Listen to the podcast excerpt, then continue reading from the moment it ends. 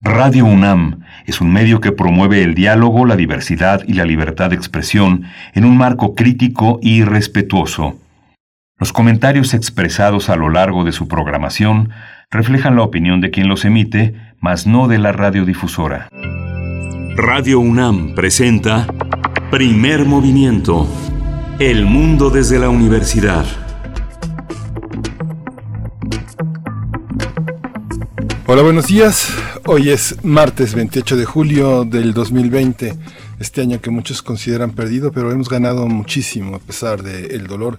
Estamos aquí en la Ciudad de México transmitiendo desde las frecuencias de la radio universitaria de Radio NAM en Adolfo Prieto 133 con, la, con los, en los controles técnicos hoy está Socorro Montes y en la dirección de orquesta, en la producción Frida Saldívar. Del otro lado de la línea está mi compañera Berenice Camacho. Buenos días Berenice, ¿cómo estás? Muy buenos días Miguel Ángel Quemain, así es, aquí seguimos, aquí estamos y aquí estaremos.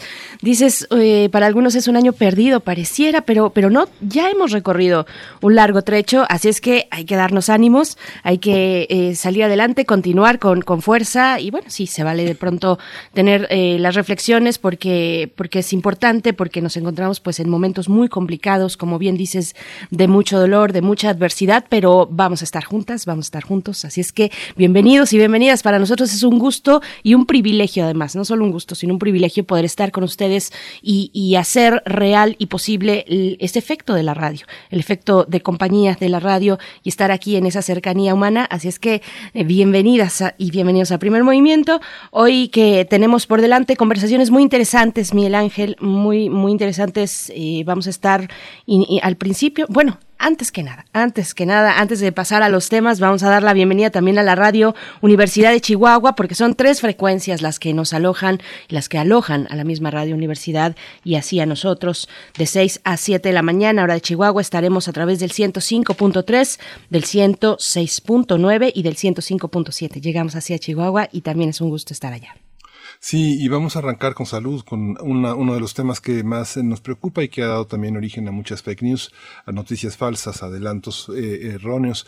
las pruebas exitosas de las vacunas en Estados Unidos, Rusia, Reino Unido, China y algunos países más. Esto lo vamos a, pensar, a, dialogar con la doctora Rosa María del Ángel. Ella es investigadora del Departamento de Infectómica y Patogénesis Molecular. Pues vaya tema, el tema, el tema de, estos, de estas semanas y estos meses en lo que queda en esta carrera por eh, la vacuna, la vacuna que haga frente a la enfermedad de la COVID-19. Después tendremos nuestra sección de historia, otras historias de la conquista a cargo de Federico Navarrete.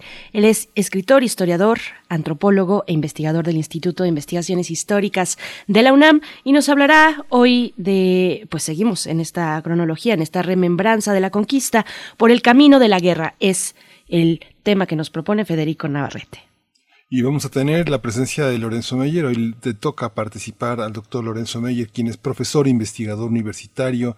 Él ha trabajado el siglo XX y ahora con muchísima curiosidad el siglo XXI. Y el tema de hoy es Emilio Lozoya, que hoy justamente a las nueve de la mañana inicia su audiencia a través de video desde el hospital en el que está eh, frente a un juez del reclusorio sur. Así es, y bueno, dentro de todo este contexto de pandemia tampoco cesan las tensiones entre Estados Unidos y China, tensiones eh, comerciales. Vamos a hablarlo con un especialista, el doctor Enrique Dussel Peters. Él es profesor investigador de la Facultad de Economía de la UNAM, coordinador del Centro de Estudios China-México de esa misma facultad y coordina también la red académica de América Latina y el Caribe sobre China. Así es que no se pueden perder nuestra nota internacional y esta conversación con el doctor Enrique Dussel. Sí, y hoy es el turno, me toca el turno de la poesía necesaria. En este martes 28 de julio vamos a hablar de Eduardo Lizalde, El tigre en casa. Fantástico, la poesía necesaria, cada vez más necesaria que nunca, pues después tendremos nuestra mesa del día. Vamos a conversar eh, acerca de iniciativas muy interesantes que buscan regular las rentas las rentas en Ciudad de México ante la pandemia y las adversidades económicas que presenta la pandemia de la COVID-19. Vamos a conversar con María Silvia Emanuel y ella ya ha estado con nosotros. Ella es coordinadora de la Oficina para América Latina de la Coalición Internacional para el Hábitat y también estará Calicho Scofi, es directora del Centro de Derechos Humanos de la Facultad Libre de Derecho de Monterrey. Bueno, pues tema interesante el de las rentas, eh, siguiendo pues con esta inercia que también se presenta en el mundo, eh, particularmente en meses anteriores, este movimiento de huelga por las rentas. Así es que bueno, vamos a ver qué, qué es lo que ocurre para eh, la capital del país en este sentido. Sí, vamos a cerrar esta edición con micrófono abierto, un espacio de conversación. Eh, el micrófono abierto, el micrófono es tuyo. ¿Qué quieres decir? Bajo la conducción de Rojo Córdoba. Rojo Córdoba es un poeta, un divulgador cultural. En este miércoles 29 de julio a las 7 de la noche es una invitación que le tenemos al final de esta edición de Primer Movimiento. Bien, pues quédense aquí en primer movimiento, tómense su cafecito, acérquense, que aquí estaremos durante las siguientes tres horas acompañándoles con mucho gusto y con estos temas interesantes y muchas reflexiones. Están nuestras redes sociales para que se puedan acercar y comentarnos. Es un gusto leerles. Arroba P Movimiento en Twitter, así estamos. Primer Movimiento UNAM en Facebook. Y pues nos vamos con nuestro corte informativo, cómo amanecimos hoy en temas de COVID-19 a nivel nacional, internacional y las propuestas de la UNAM. Vamos. COVID-19. Ante la pandemia, sigamos informados. Radio UNAM. La Secretaría de Salud informó que el número de decesos por la enfermedad de la COVID-19 aumentó a 44.022. De acuerdo con el informe técnico ofrecido ayer por las autoridades sanitarias, los casos confirmados acumulados se incrementaron a 395.489 y el de sospechosos a 85.986. En la información internacional, la, eh, la, Organización Mundial de la Salud advirtió que la pandemia de coronavirus es por mucho la peor emergencia sanitaria a nivel global. Tedros Adhanom, director general de la OMS, dijo que el COVID-19 ha cambiado el mundo y reiteró que el mundo solo podrá derrotar a la pandemia bajo un estricto cumplimiento de las medidas de salud. Este funcionario de la ONU felicitó a Canadá, China, Alemania y Corea del Sur por el control de los brotes. En información de la UNAM, científicos y científicas de esta universidad desarrollan estrategias para el manejo sustentable de sustancias conocidas como xenobióticos, que abarcan eh, bacterias, células cancerosas y plagas resistentes a antibióticos, agentes quimioterapéuticos y plaguicidas. Francisco Espinosa García, del Instituto de Investigaciones de Ecosistemas y Sustentabilidad del Campus Morelia, explicó que el objetivo es que los antibióticos y plaguicidas no produzcan resistencia, o al menos no lo hagan con tanta rapidez, para que su utilidad sea más prolongada y funcional.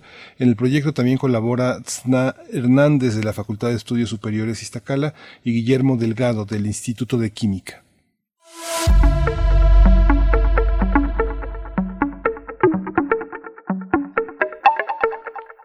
Vamos a nuestras recomendaciones culturales para el día de hoy. Y es que desde ayer y hasta el 9 de agosto, la Sala 10 del Museo Universitario de Arte Contemporáneo presenta World on World, Muros Desmontados de Lawrence Abu Hamdan es el apellido, Hamdan, quien se ha especializado en el ruido y su compleja riqueza informativa desde el arte y como investigador privado sonoro que trabaja en ámbitos legales internacionales y también que colabora con organizaciones defensoras de derechos humanos. Así es que una propuesta interesante de la Sala 10 del MUAC. Sí, en Muros Desmontados, Abu Hamdan recorre una serie de casos legales e históricos cuyo debate central giró alrededor de evidencia escuchada a través de paredes, para llegar a un diagnóstico sobre el uso político y social de toda clase de muros. Por supuesto, pues bueno, acérquense a la página electrónica de en el sitio de exposiciones, ahí van a encontrar la sala 10. Esto es en muac.unam mx. Se van a sala 10 y pueden encontrar esta exposición virtual Muros Desmontados. Y bueno, esta es nuestra recomendación para esta mañana, recomendaciones culturales. Seguimos acompañándoles la UNAM y su coordinación de difusión cultural. Seguimos en esta compañía permanente, digital, frente a este encierro que continúa. Y pues bueno, vámonos con música. Vamos con música. Son las 7 con 13 minutos de la mañana. Esto está a cargo de Jungle Fire. La canción se titula Comencemos. Uno, dos, tres.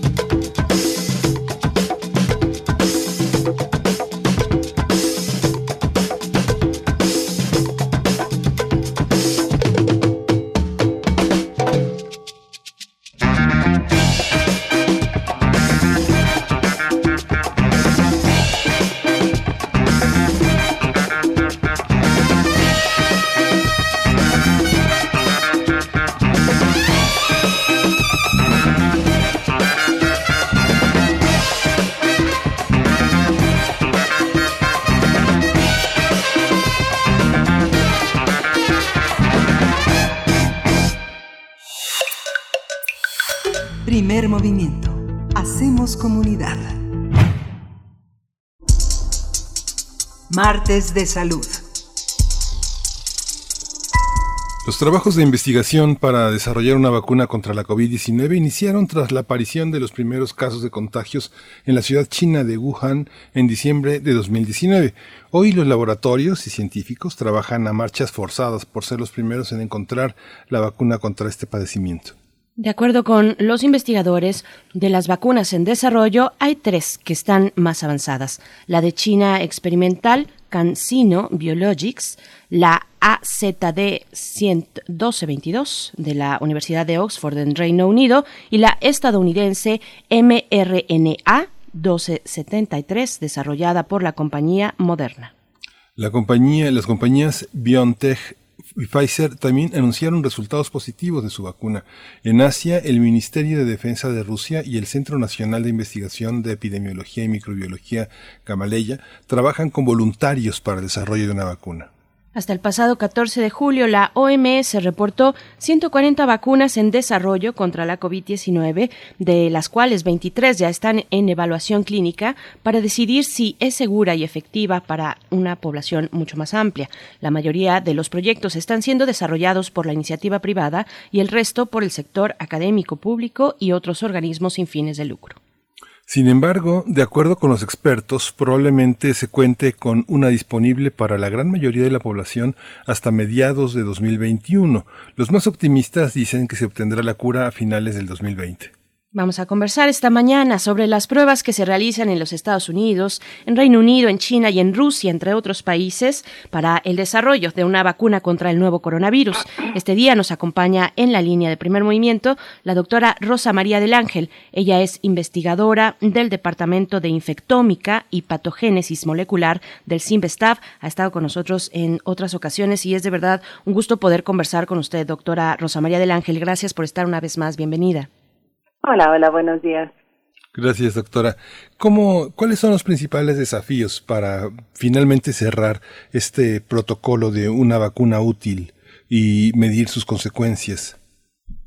Miren, lo que sucede es que realmente lo que se tiene que buscar es una vacuna que no solamente produzca anticuerpos, que esa es una de las cosas importantes, sino que también tenga una buena respuesta de células T, que son otro tipo de células que van a ayudar a que la respuesta inmune permita proteger al individuo y que además sean protectoras, que ese es el punto más importante. O sea, se pueden, puede una vacuna desarrollar anticuerpos sin que necesariamente sea muy buena protectora contra una infección. Y otro mm. reto importante que se está viendo en este momento es que aparentemente la infección natural no está generando una protección de largo plazo. Mm. Entonces, una vacuna, pues no sabríamos si esperar que pudiera tener una protección a, a, largo plazo. Es lo que uno desearía, ¿no? Que tuviera una protección por largo plazo. Pero no sabemos si esto va a ser así, ¿no? O sea, si se va a comportar de manera similar a lo que se comporta una infección natural. Me parece que tiene una protección de, de meses, no, no el tiempo que uno hubiera querido, ¿no? Que pudiera proteger. ¿Y, que, y que marca con respecto, digamos, esa situación que menciona a, la capacidad mutable de este virus. Eh, es, es un virus que, que se ha presentado estable, al parecer, ¿no? Por el momento. ¿Y ¿Qué, qué implicaciones tiene esto para el diseño de una vacuna? Yo creo que la mutación del virus no es tanto el reto más importante, porque este es un virus que se mantiene mucho más estable, o sea, realmente hay una cepa de virus hay muy pocas variantes por, por mutaciones pequeñitas que se han encontrado en aislados, pero realmente no es un virus que tenga una tasa alta de mutación y que esto sea un impedimento para la vacuna. O sea, realmente la vacuna yo creo que en el sentido de las mutaciones no va a tener problema. Mi, sensación de que el principal reto que tiene que enfrentar es generar una buena protección y sobre todo de largo plazo. ¿Cuáles son digamos, respecto a, la, a, la, a las cepas de influenza, eh, el periodo que de su duración es aproximadamente un año, pero eh, hay una posibilidad, por ejemplo, de que una persona que se recupera, que sale del hospital y que eh, aparentemente tiene da positivo su resultado una vez que se recuperó, tenga inmunidad. A pesar de eso, se puede reinfectar. E, e, ese sería uno de los principios también que se debatiría en torno a la vacuna, doctora. Sí, o sea, lo que se ha visto es que aparentemente las personas que han pasado de manera asintomática, que tienen una infección pero asintomática, tienen una protección, o sea, sí generan anticuerpos, pero esos anticuerpos se pierden rápidamente. Las personas que han tenido una infección un poco más seria tienen una duración de anticuerpos un poco mayor, pero parece que no una, una duración muy larga. O sea, aparentemente el título de anticuerpos cae rápidamente. Entonces eso hablaría de que a lo mejor en un periodo de un año, un periodo así, las personas ya podrían nuevamente ser susceptibles porque no habría suficiente cantidad de anticuerpos para protegerlos. Entonces, eso implicaría que habría que estar revacunándose. En el caso de influenza, uno se revacuna cada año porque las cepas que están circulando son diferentes. Pero en este caso sería, digamos, que el mismo virus, pero eh, ya la protección habría caído. ¿Se requieren refuerzos o algo por el estilo? ¿Podría ser? Sí, probablemente se tenga que tener refuerzos. Vamos a ver cómo se comportan las vacunas. Normalmente, cuando hay una infección natural, los anticuerpos duran un poco más que cuando hay cuando es vacunación. Sin embargo, esperemos que la vacuna genere una buena protección para que no se tenga que estar revacunando. Porque si nosotros hablamos de que tenemos que vacunar a todo el mundo, estamos hablando de 80 mil millones de dosis, o sea, realmente es muchísimo. Y eso solamente si fuera una vacuna, o sea, por ejemplo, hay vacunas que se tienen que dar una y dos refuerzos, por ejemplo, o una y un refuerzo, por ejemplo, papilomas tienen que dar tres vacunas para, para generar la respuesta inmune completa. Entonces esperemos que la vacuna eh, funcione mejor o algunas de las vacunas sean solamente una vacunación. Y que no tengan que poner refuerzos. Claro, y, respecto, bueno, a estas noticias y a estos informes, eh, estos papers que ya circulan de aquellas farmacéuticas o laboratorios que están en el puntero, porque pareciera una pues eh, una especie de carrera, una especie de carrera por obtener y por sacar la vacuna primero antes que nadie. Eh, hay, hay innovación en el diseño de estas vacunas que se empiezan a presentar, porque con usted ya hemos hablado de que hay ciertos tipos, hay tipos de, vacunas en su diseño, hay, tipos específicos, pero yo me imagino que para un perfil como el de usted, doctora Rosa María del Ángel, debe ser muy interesante ver efectivamente, pues en esta carrera que hay una especie primero de celeridad, de tener la vacuna antes que nadie y que esto acelera los mismos procesos en general, pero también le preguntaría si en el diseño, en el diseño mismo, hay innovación en este momento eh, para esta vacuna. Sí, fíjese que realmente durante muchos años las vacunas principalmente se han hecho a través de o proteínas recombinantes o virus atenuados o virus inactivados. Pero en este caso hay muchos desarrollos de vacunas. De hecho, la, la que está, digamos que en la punta de, de desarrollo, que es la de Moderna y NIA, este, es una vacuna de RNA. Y hay varias en este punto que son de RNA y de DNA. Hasta el momento no hay ninguna vacuna probada de RNA o de DNA en el, o sea, que realmente se aplique a la población. Entonces, esto realmente sería una, una, una cosa novedosa, ¿no? Si se aprobara porque lo mismo la de Pfizer también es una vacuna de RNA, que son, digamos, que las que están en el, en, el puntero, ¿no? Hay otras que son, que también están en el punto de ya fase 2, fase 3, que son la, la China y la de AstraZeneca con Oxford, que esas son virus recombinantes, que bueno, esos sí los hemos visto, ¿no? En otras ocasiones para vacunas. Pero en este caso son la de la, la de Moderna este, y, la de Pfizer son eh, virus RNA mensajero, ¿no? O sea, son RNA, vacunas de RNA. ¿En qué consiste, digamos, esa diferencia de tener una, una vacuna de RNA, eh, doctora? Pero quería preguntarle también eh, si existe para los científicos una evidencia de la presencia de un determinado agente inmunológico en el organismo que se pueda detectar. Por ejemplo, si uno está inmunizado para el dengue o para la difteria o para el tétanos, o ¿existe esa huella en, el, en, en, la, en, la, en la configuración de la, de la inmunidad humana? Sí, o sea, lo que uno busca en estos casos, o sea, se aplica la vacuna, cualquiera de que ésta sea, y en la mayoría de los casos lo que se hace son dos cosas importantes. Una, ver si hay anticuerpos contra el virus. Mm. Entonces, esto lo que se hace es que normalmente se busca anticuerpos contra la proteína que se llama spike o de la ah. espícula, que es la de afuera. Entonces, ya sea que se tenga una placa o una cosa que permita fijar a la proteína spike y se ve si el suero de los pacientes inmunizados tienen anticuerpos contra esa proteína. Eso es un punto importante. Otro punto importante es neutralización, lo que se llama neutralización. Entonces, lo que se hace es que se pone un cultivo de células, se le pone el virus y se pone el suero del paciente. Entonces, si el suero del paciente tiene anticuerpos contra el virus, va a bloquear la infección de esa célula. Y entonces de esa manera uno sabe que la persona desarrolló anticuerpos que van a bloquear la infección. Y, bueno, de, estas, eh, algunas de las vacunas que, ya se han dado a conocer en su proceso, eh, pues están llegando a la, a la fase clínica. ¿Esto, ¿Esto tiene tiempos? Esta, ¿Esta fase tiene tiempos de prueba? Pregunto específicamente cuánto tiempo tiene que pasar para ver las reacciones, efectos secundarios y también la efectividad de la misma vacuna. ¿Es posible adelantar o acortar estos lapsos de tiempo dentro de esta carrera y esta emergencia que donde ya a todo el mundo nos surge eh, la, la, buena noticia de tener una, una, una vacuna? Sí, o sea, de hecho los tiempos se están alargando, o sea, se están acortando muchísimo. O sea, normalmente tardan entre 5 y 10 años, o sea, para que una vacuna llegue al mercado. Entonces, ahorita están corriendo para tratar de hacer los estudios. Entonces, nosotros sabemos, por ejemplo, todas las fases, antes de llegar a las fases clínicas, se hacen en el laboratorio y en animales de experimentación. Ya que uno ve que funcionan allí, entonces empiezan las fases clínicas. La fase 1 normalmente incluye decenas de individuos.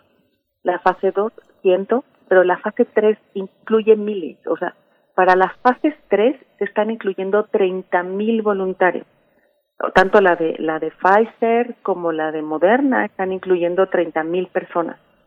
Y estas esto por ejemplo la de Moderna empezó ayer. Entonces son 30 mil individuos que inmunizan que tienen que saber que no tienen no tuvieron la infección antes las les inmunizan con la vacuna tienen que tomar suero antes la vacuna y los están o sea están checando si van a producir anticuerpos los siguientes días o semanas y después tienen que checar si se infectan o no. Entonces, o sea, hay una serie de parámetros que tienen que seguir. si producen anticuerpos o no. ¿Hay alguna reacción adversa o no? Y esos anticuerpos protegen o no contra la infección. Muchas, muchas de las noticias que circulaban en torno a, a las posibilidades de que una persona se recuperara era la utilización del plasma sanguíneo de personas recuperadas. ¿Esto tiene que ver con una vacuna también, con, una, con un proceso de inmunidad? ¿O por qué, por qué circuló tanto esa información? Doctora. Porque es real, o sea, realmente estos son de las cosas más antiguas que se usaban para curar a individuos que estaban este, muy enfermos, o sea, usar el, el suero de pacientes recuperados para ayudarles, digamos. Esto solamente usa en este momento se usa para pacientes graves. Mm. Entonces, lo que se hace es que personas que se recuperaron, que tienen buen título de anticuerpos, o sea, buena cantidad de anticuerpos contra el virus, se toma este suero, se purifican los anticuerpos y eso se le pone a los individuos que están muy graves para tratar de reducir su infección. Entonces, esto es uno de los tratamientos que se está usando ahorita, pero solamente para individuos graves. Claro. Cuando hablamos ya de las pruebas eh, en, población, en estas fases, la 1, la 2 o la 3, donde hablamos hasta de decenas de miles de personas, ¿qué, qué elementos hay que considerar, doctora? Eh, yo pienso, por ejemplo, en la localización geográfica, eh, incluso en el, en el tipo de alimentación ¿no? de, una población, en fin, todos estos elementos que, que, confluyen y que nos hacen especiales respecto a nuestra ubicación en el planeta. ¿Qué, implicaciones y qué retos presenta para el diseño de una vacuna que se hace de esta manera tan rápida? Sí, esto, o sea, presenta retos eh, logísticos porque hay que estar en diferentes lugares o diferentes países y dos, realmente muchísimo dinero. Por eso tienen que entrar las compañías farmacéuticas.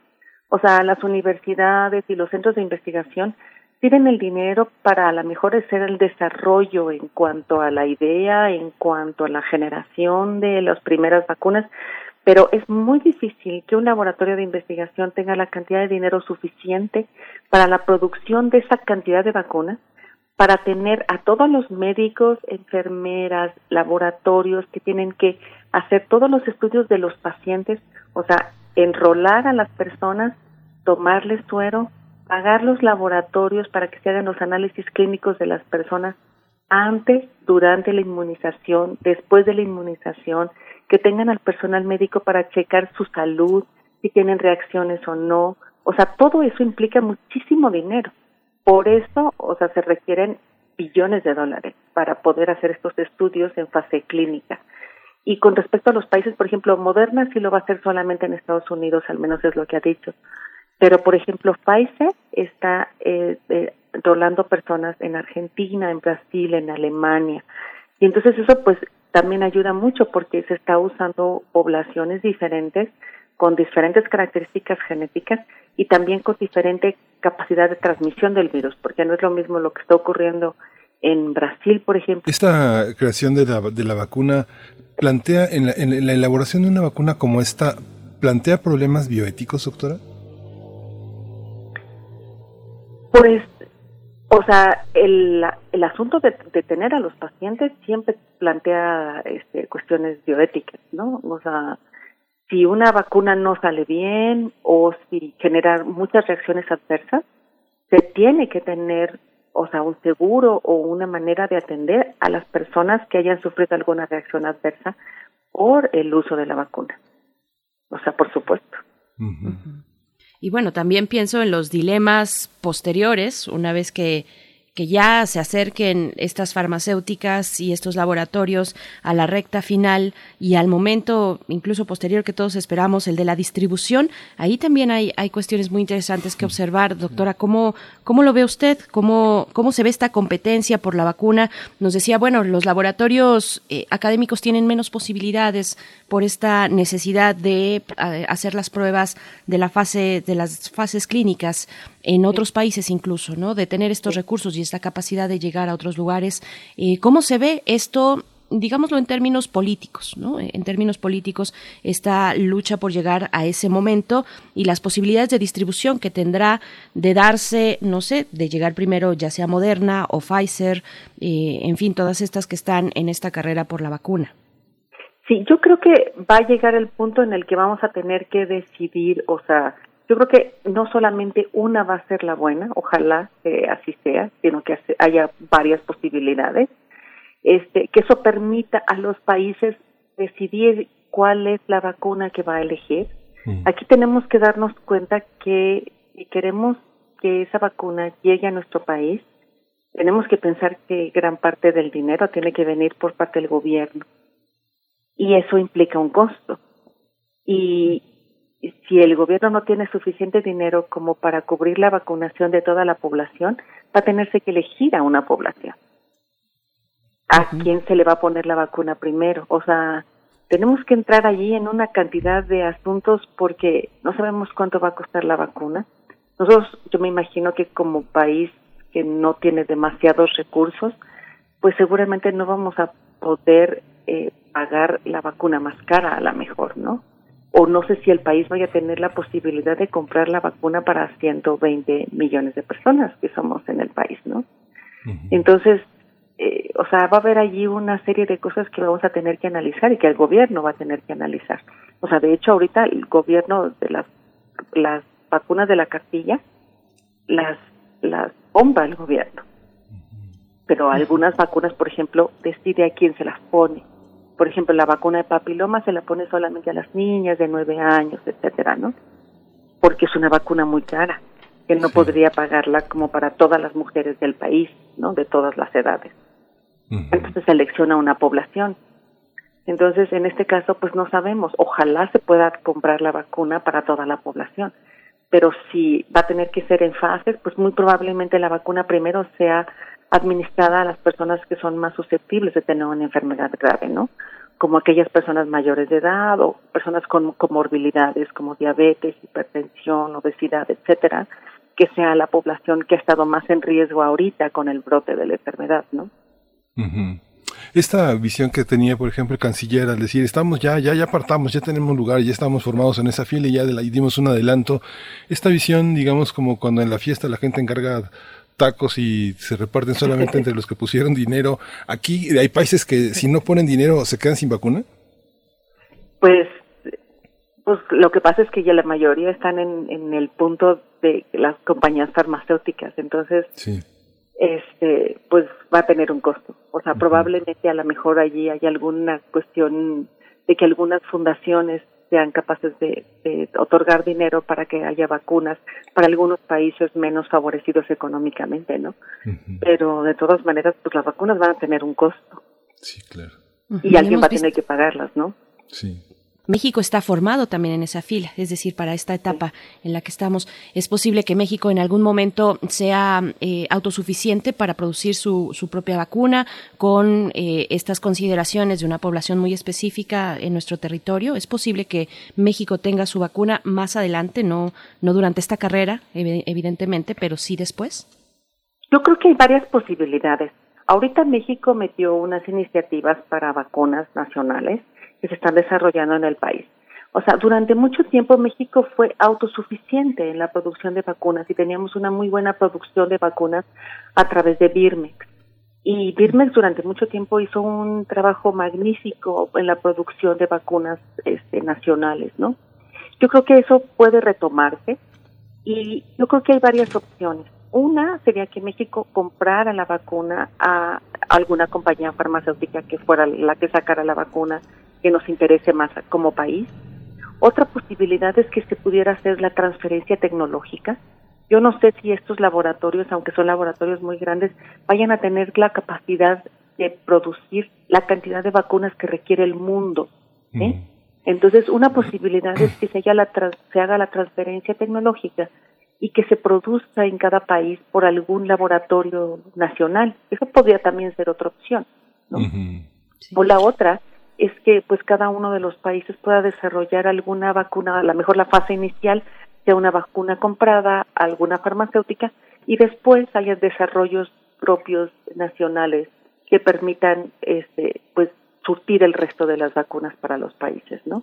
O sea, yo creo que en este punto hay muchas posibilidades que se van a ir desarrollando conforme pase el tiempo, ¿no? De pronto me imagino un escenario en el que alguien dice, no, no, no, yo no me vacuno en México, yo prefiero vacunarme en Houston porque es mejor la vacuna. ¿Eso es posible? Pues yo creo que siempre es posible, ¿no? O sea, hay personas que deciden tener vacunaciones en un lugar o en otro y este y siempre es libre la persona de ir y comprar su vacuna en uno u otro país, ¿no? De hecho, por ejemplo, en nuestro país hay vacunas que no están en la cartilla, que las personas pueden ponérselas con el pediatra o con el doctor, ¿no? Ah, que, que, no se, que no son de manera gratuita y que uno puede adquirirlas, ¿no? Pero uno no necesariamente tiene uno que trasladarse al país, puede uno acercarse a su médico de cabecera y hacer eh, alguna especie de trámite para que esto suceda. Y también enfatizar en esta otra cuestión que, que pregunta Miguel Ángel, eh, hay ¿Hay vacunas mejores que otras en estas que están ya en la carrera por eh, hacer frente a la COVID-19? Lo que pasa es que en este punto todavía lo que hemos visto es que son buenas en cuanto a producción de anticuerpos, en cuanto a producción de células T, este, respuesta inmune celular, digámoslo así, pero no sabemos qué tan buenas son en protección. O sea, porque los estudios ahorita en fase 1 y fase con la producción de anticuerpos que no sean tóxicas, que no tengan efectos secundarios, mm. pero ahora vamos a ver qué tal funcionan en cuanto a protección. Esa es la fase 3, que es lo que nos va a dar mucho más este, luz con respecto a esto y sobre todo por la cantidad de personas que son inmunizadas. O sea, en este caso van a ser 30 mil personas. Entonces, pues vamos a tener una idea más clara de qué tanta protección genera esta vacuna, ¿no? Entonces todavía tenemos que esperarnos a, a esta fase 3. Yo pensaría que, pues no sé, un par de meses, una cosa así, tendríamos los primeros resultados de, esta fase 3 que ya se ha iniciado en algunas de las vacunas, ¿no? Sí. Nos, bueno, no sé, Miguel Ángel, si, si querías comentar algo, solamente quiero eh, poner un comentario que nos hacen en redes, que le hacen doctora en redes. Dice, ¿por qué solo a enfermos graves de COVID se les puede poner plasma de personas recuperadas de esta enfermedad y no a las enfermas leves? Eh, bueno, esa es una pregunta y la otra también, eh, pues preguntarle, doctora, quiénes serían los, las poblaciones prioritarias. Uno tal vez pensaría de inmediato en el personal médico, que es el que está ahí en la línea frontal y que tiene un mayor riesgo. ¿Cómo, cómo está esta situación? Sí, o sea, lo que pasa es que siempre conlleva un riesgo el estar usando suero de una persona para ponérselo a otra. Acuérdense que, o sea, hay muchas cosas que hay en la en el plasma de las personas.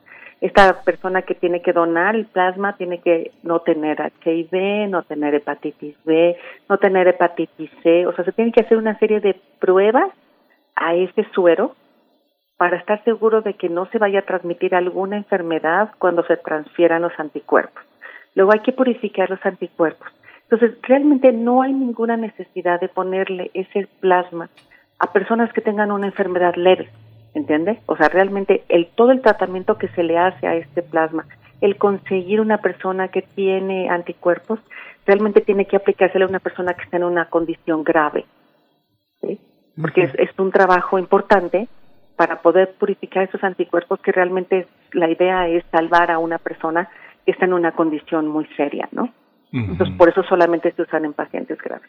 Y por el otro lado, este, las personas digamos que yo sería de la idea de ponerles la vacuna en primera línea, sería absolutamente el personal médico y por el otro lado a las personas mayores de 60 años eh, con diabetes o hipertensión obesidad, que son las condiciones que se ha visto que están mucho más asociadas con las formas graves de la enfermedad. Por último, doctora, yo, yo creo que no sé si sea de su competencia, pero eh, vimos en las estadísticas de salud eh, en general en, el mundo que las personas que fallecen es por hipertensión. ¿Qué, qué comorbilidad hay en ese, en ese factor? Hay, hay una cuestión también viral que ataque en general a, a, personas que sufren de hipertensión. Pasó un poco lo mismo con la influenza, esta enfermedad viral tan también tan aguda en, en la parte como del resfriado, ¿no? Sí, el, el asunto principal tiene mucho que ver con cuestiones inflamatorias. O sea, digamos que las formas graves de la enfermedad están mucho más relacionadas con una respuesta inflamatoria seria. O sea, nuestro organismo empieza a producir citocinas inflamatorias. Todo esto genera un cuadro inflamatorio general que esto causa la, la insuficiencia respiratoria. Mm. Entonces, en general, la respuesta inmune puede verse muy exacerbada, o sea, muy aumentada, y esto genera mucha respuesta inflamatoria y esto a su vez reduce la, la, la, respiración y todo el, problema respiratorio se agudiza.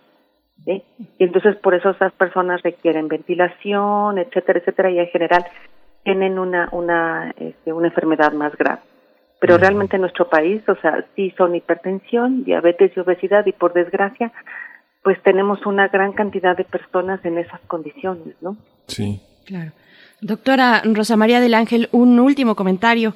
Eh, sí. su, su, pronóstico para los tiempos, bueno, ya vemos que hay algunos que dicen hasta 2000, eh, bueno, finales de 2000 o mediados de 2021, finales de este mismo año. ¿Cuál es el pronóstico de un especialista como usted para tener ya esta vacuna?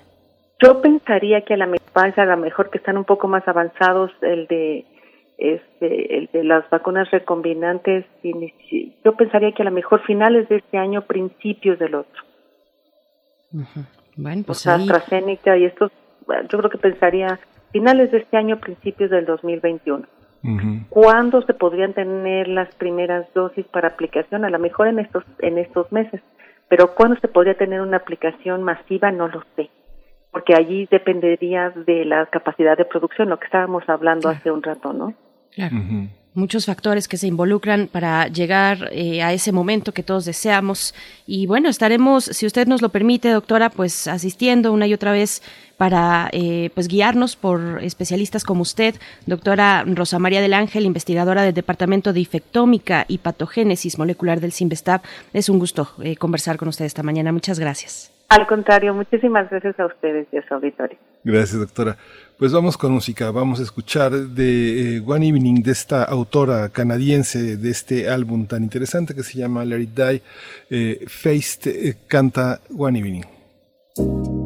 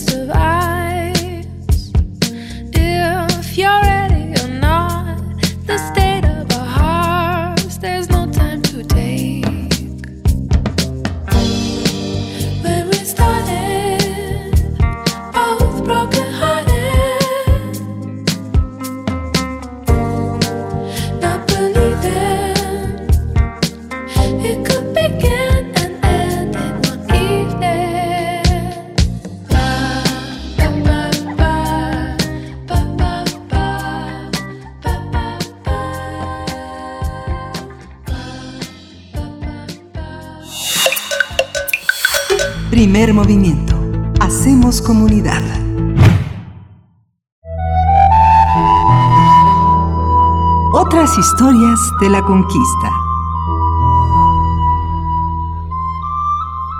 Bien, pues ya estamos de vuelta. Presentamos esta mañana al doctor Federico Navarrete.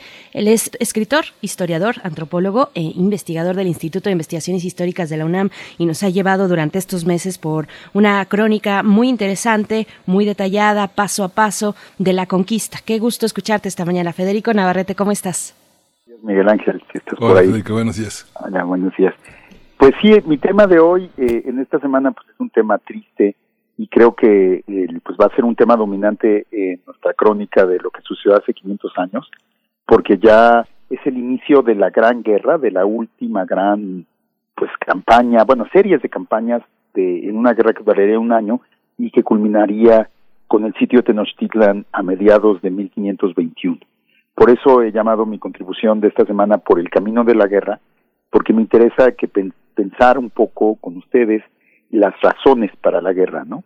¿Por qué finalmente después de, de los enfrentamientos de mediados de 1520 con la matanza de Templo Mayor y luego la huida de los españoles de México Tenochtitlan y su y su llegada a Tlaxcala donde se refugiaron, eh, ¿por qué no hubo paz después de eso? ¿Por qué no se llegó a un entendimiento político? ¿Y por qué lo que vino fue un recrudecimiento de los enfrentamientos y una guerra sin precedentes en la historia de Mesoamérica, eh, en la historia de lo que llamamos el México prehispánico y también sin, probablemente sin precedentes a nivel mundial. Quizá la primera gran guerra colonial de la, de la historia del mundo, ¿no?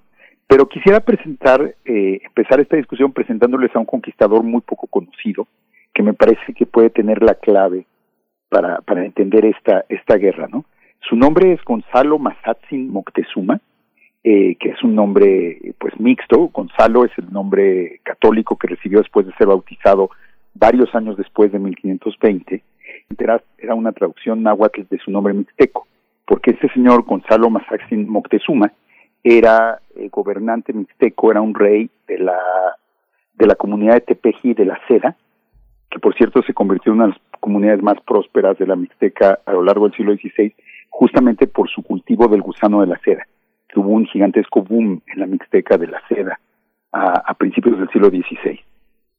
Pero bueno, este personaje, Gonzalo Mazatzin, y luego con el título Moctezuma, que probablemente significa que era un rey, eh, justamente a mediados de 1520, cuando los españoles parecían derrotados, estaban refugiados en Tlaxcala después de haber huido de, de México Tenochtitlan, habían perdido más de la mitad de sus hombres, habían perdido la mayor parte de sus armas.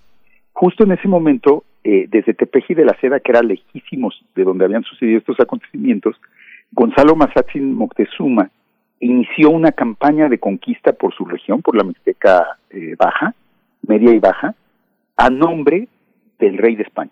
Y se presentó, conquistó varios pueblos de la región, eh, sometiéndolos a nombre del rey de España. Esto lo hizo sin tener ningún contacto directo con los españoles del que nosotros sepamos y desde luego sin tener ningún acompañante español. Esta fue una conquista hecha a nombre de los españoles sin que en ella participaran los españoles. Y, y me parece muy interesante este caso porque habla de un, bueno, de un clarísimo oportunismo, digamos, ¿no? Probablemente este señor Gonzalo Mazatzin Moctezuma, este gobernante ya desde antes quería conquistar los pueblos vecinos, pero pues justamente bajo el poder de los mexicas, él no, él no podía conquistar, porque los mexicas eran los que conquistaban, y si él empezaba a conquistar, probablemente se enfrentara a una represalia mexica. Pero en cambio, en este momento, eh, el, a mediados de, de 1520, él no percibe no percibe tanto la debilidad española, después de todo va a conquistar a nombre de los españoles, sino lo que percibe es más bien la debilidad de los mexicas. Él se da cuenta que en estas nuevas circunstancias, pese a que hayan vencido a los españoles y los hayan huido de México Tenochtitlan, los españoles ya no, los mexicas, ya no tienen el poder para detener, para controlar a su, imperio, para detener a otros actores que quieran hacer la guerra, y por lo tanto decide hacerla por su propia cuenta. Y, y, la hace para su propio beneficio, obviamente. Él es el que cobra el tributo, él es el que conquista los pueblos de la Mixteca, pero lo hace a nombre de un poder superior, el rey de España, que es el mismo poder que ha sido invocado por los tlaxcaltecas y los cepualtecas y otros pueblos indígenas aliados a los españoles.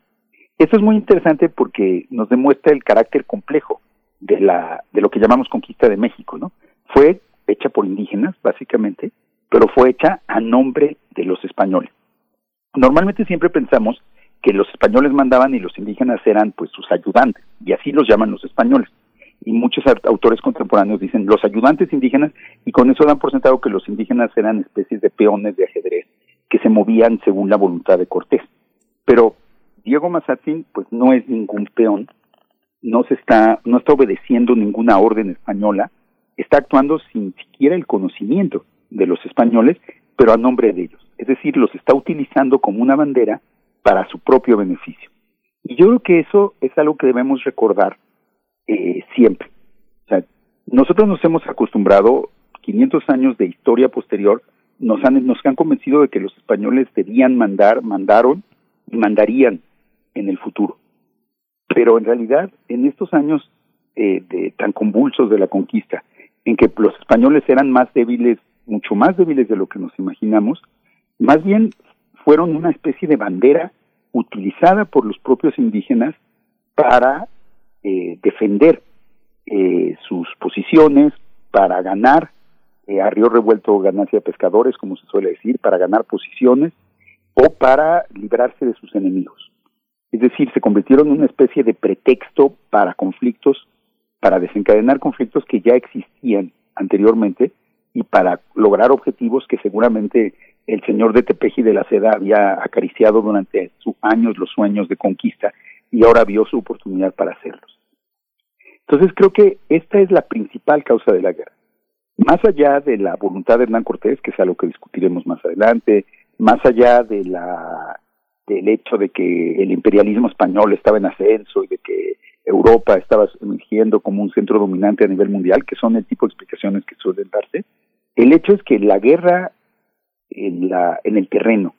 La guerra en las comunidades de Mesoamérica, que inició a mediados de 1520 y que duraría todavía un año hasta el que de México Tenochtitlan y luego continuaría durante muchos años más hasta la formación de la Nueva España, esa gran guerra mesoamericana que duró 20 años, se inició por razones locales y fue eh, peleada, o sea, la mayor parte de los combatientes fueron siempre indígenas. Entonces es importante entenderla también como una guerra mesoamericana, como una guerra indígena que sigue la lógica de, la, de las guerras mesoamericanas, con una nueva bandera y con un nuevo elemento, desde luego, que es el español, pero, pero que ese elemento quizá en este primer momento es mucho menos importante de lo que solemos pensar. Y, y, mm, doctor Federico Navarrete, esta, bueno, nos dice es un camino, camino de la guerra, no es una batalla, es un conjunto de batallas y toda esta, eh, pues este transcurso de los años en guerra, pero finalmente de aquí se irían perfilando los enclaves territoriales del poder, por pensarlo de alguna manera, y también aquellos personajes que después tendrían un peso importante ya ah, perfilando hacia la colonia. Sí, ya se empieza a, conformar un nuevo orden al mismo tiempo que se está destruyendo el anterior, ¿no? El, para empezar, eh, por otro lado, los tlaxcaltecas también van a, y los españoles también van a iniciar una ofensiva muy pronto y van a atacar el pueblo de Tepeaca en Puebla. Hablaremos de eso más adelante, porque es una de las batallas más significativas de la conquista. Y esta decisión es una decisión estratégica porque Tepeaca es algo así como un punto nodal del imperio mexica. Es un lugar donde se juntan las rutas comerciales que ya vienen del Golfo que vienen de la Mixteca de Oaxaca por el Valle de Tehuacán, de, no solo de la Mixteca, sino todo Oaxaca, de Chiapas, e inclusive de Guatemala, que llegan por el Valle de Tehuacán, por la, por la zona, eh, por la Gran Cañada de, Tehuacán y que entran al Valle de Puebla y a partir de ahí van al Valle de México. Bueno, al tomar el pueblo de Tepeyacac, ahora también conocido como Tepeaca, eh, los tlaxcaltecas y los españoles van a cerrar el paso de los mexicas a toda esa parte gigantesca de su imperio. Entonces van a ir desarticulando su imperio y van a ir formando una estructura política alternativa, que será la base de lo que pues, del, del dominio colonial español. Y, y no hay que olvidar también que en estas ofensivas en las que sí participaron los españoles, la de Tepeaca, la de Huaquechula, las guerras en el Valle de Puebla de 1520, siempre fueron los indígenas los que les indicaron qué ciudad debían atacar siempre fueron los indígenas los que les dieron otra vez las tropas y el apoyo logístico para lograrlo. Y finalmente, los indígenas fueron tan beneficiarios de esto, de estas campañas, como los propios españoles. Entonces, el, es, una, es siempre una guerra indígena española. Es una guerra en que, en que confluyen los intereses de, de, un, de unos aliados eh, y no necesariamente se imponen eh, de manera unilateral, como solemos pensarlo, los intereses de los españoles. Lo que se sacrifica ahí, Federico, es la cultura de, digamos que estos socios, uno, uno tiene que sacrificar su identidad por el otro. Pues esa es una buena pregunta el, y es un poco como lo hemos visto desde entonces, ¿no? Porque vemos lo que pasó después y vemos cómo el siglo XVI y posteriormente el periodo colonial, pues sí significó una transformación profunda de las, de las culturas mesoamericanas. Y pues sí, digamos que esta, estas alianzas tempranas y esta guerra abre la puerta para esos cambios. Pero digamos que esos cambios eran inimaginables para los actores del momento. obviamente Cortés hablaba de que los indígenas tenían que convertirse al catolicismo, pero para los mesoamericanos en ese momento y de hecho mucho tiempo después, pues los, los dioses de los españoles eran otros dioses. Y la práctica de adoptar dioses extranjeros era, era muy conocida.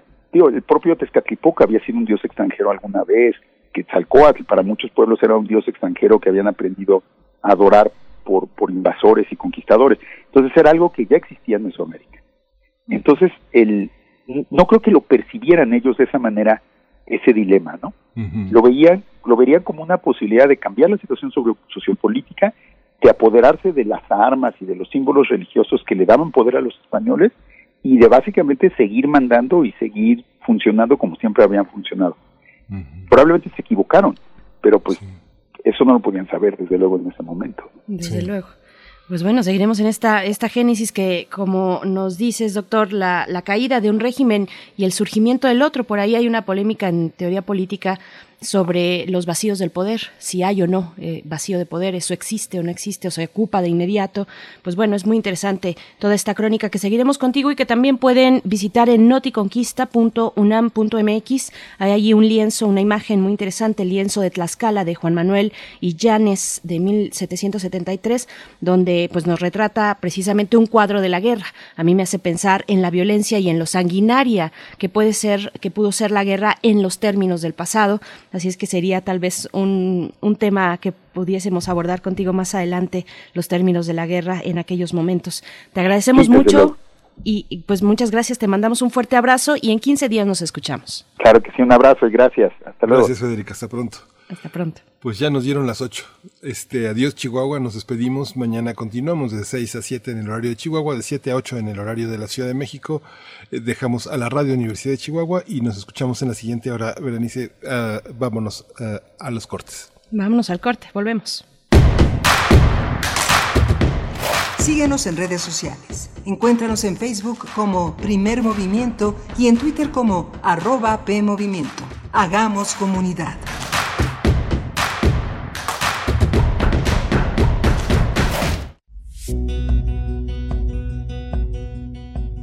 Con ética, humanismo y actitud de servicio, nuestros residentes universitarios atienden casos de COVID-19.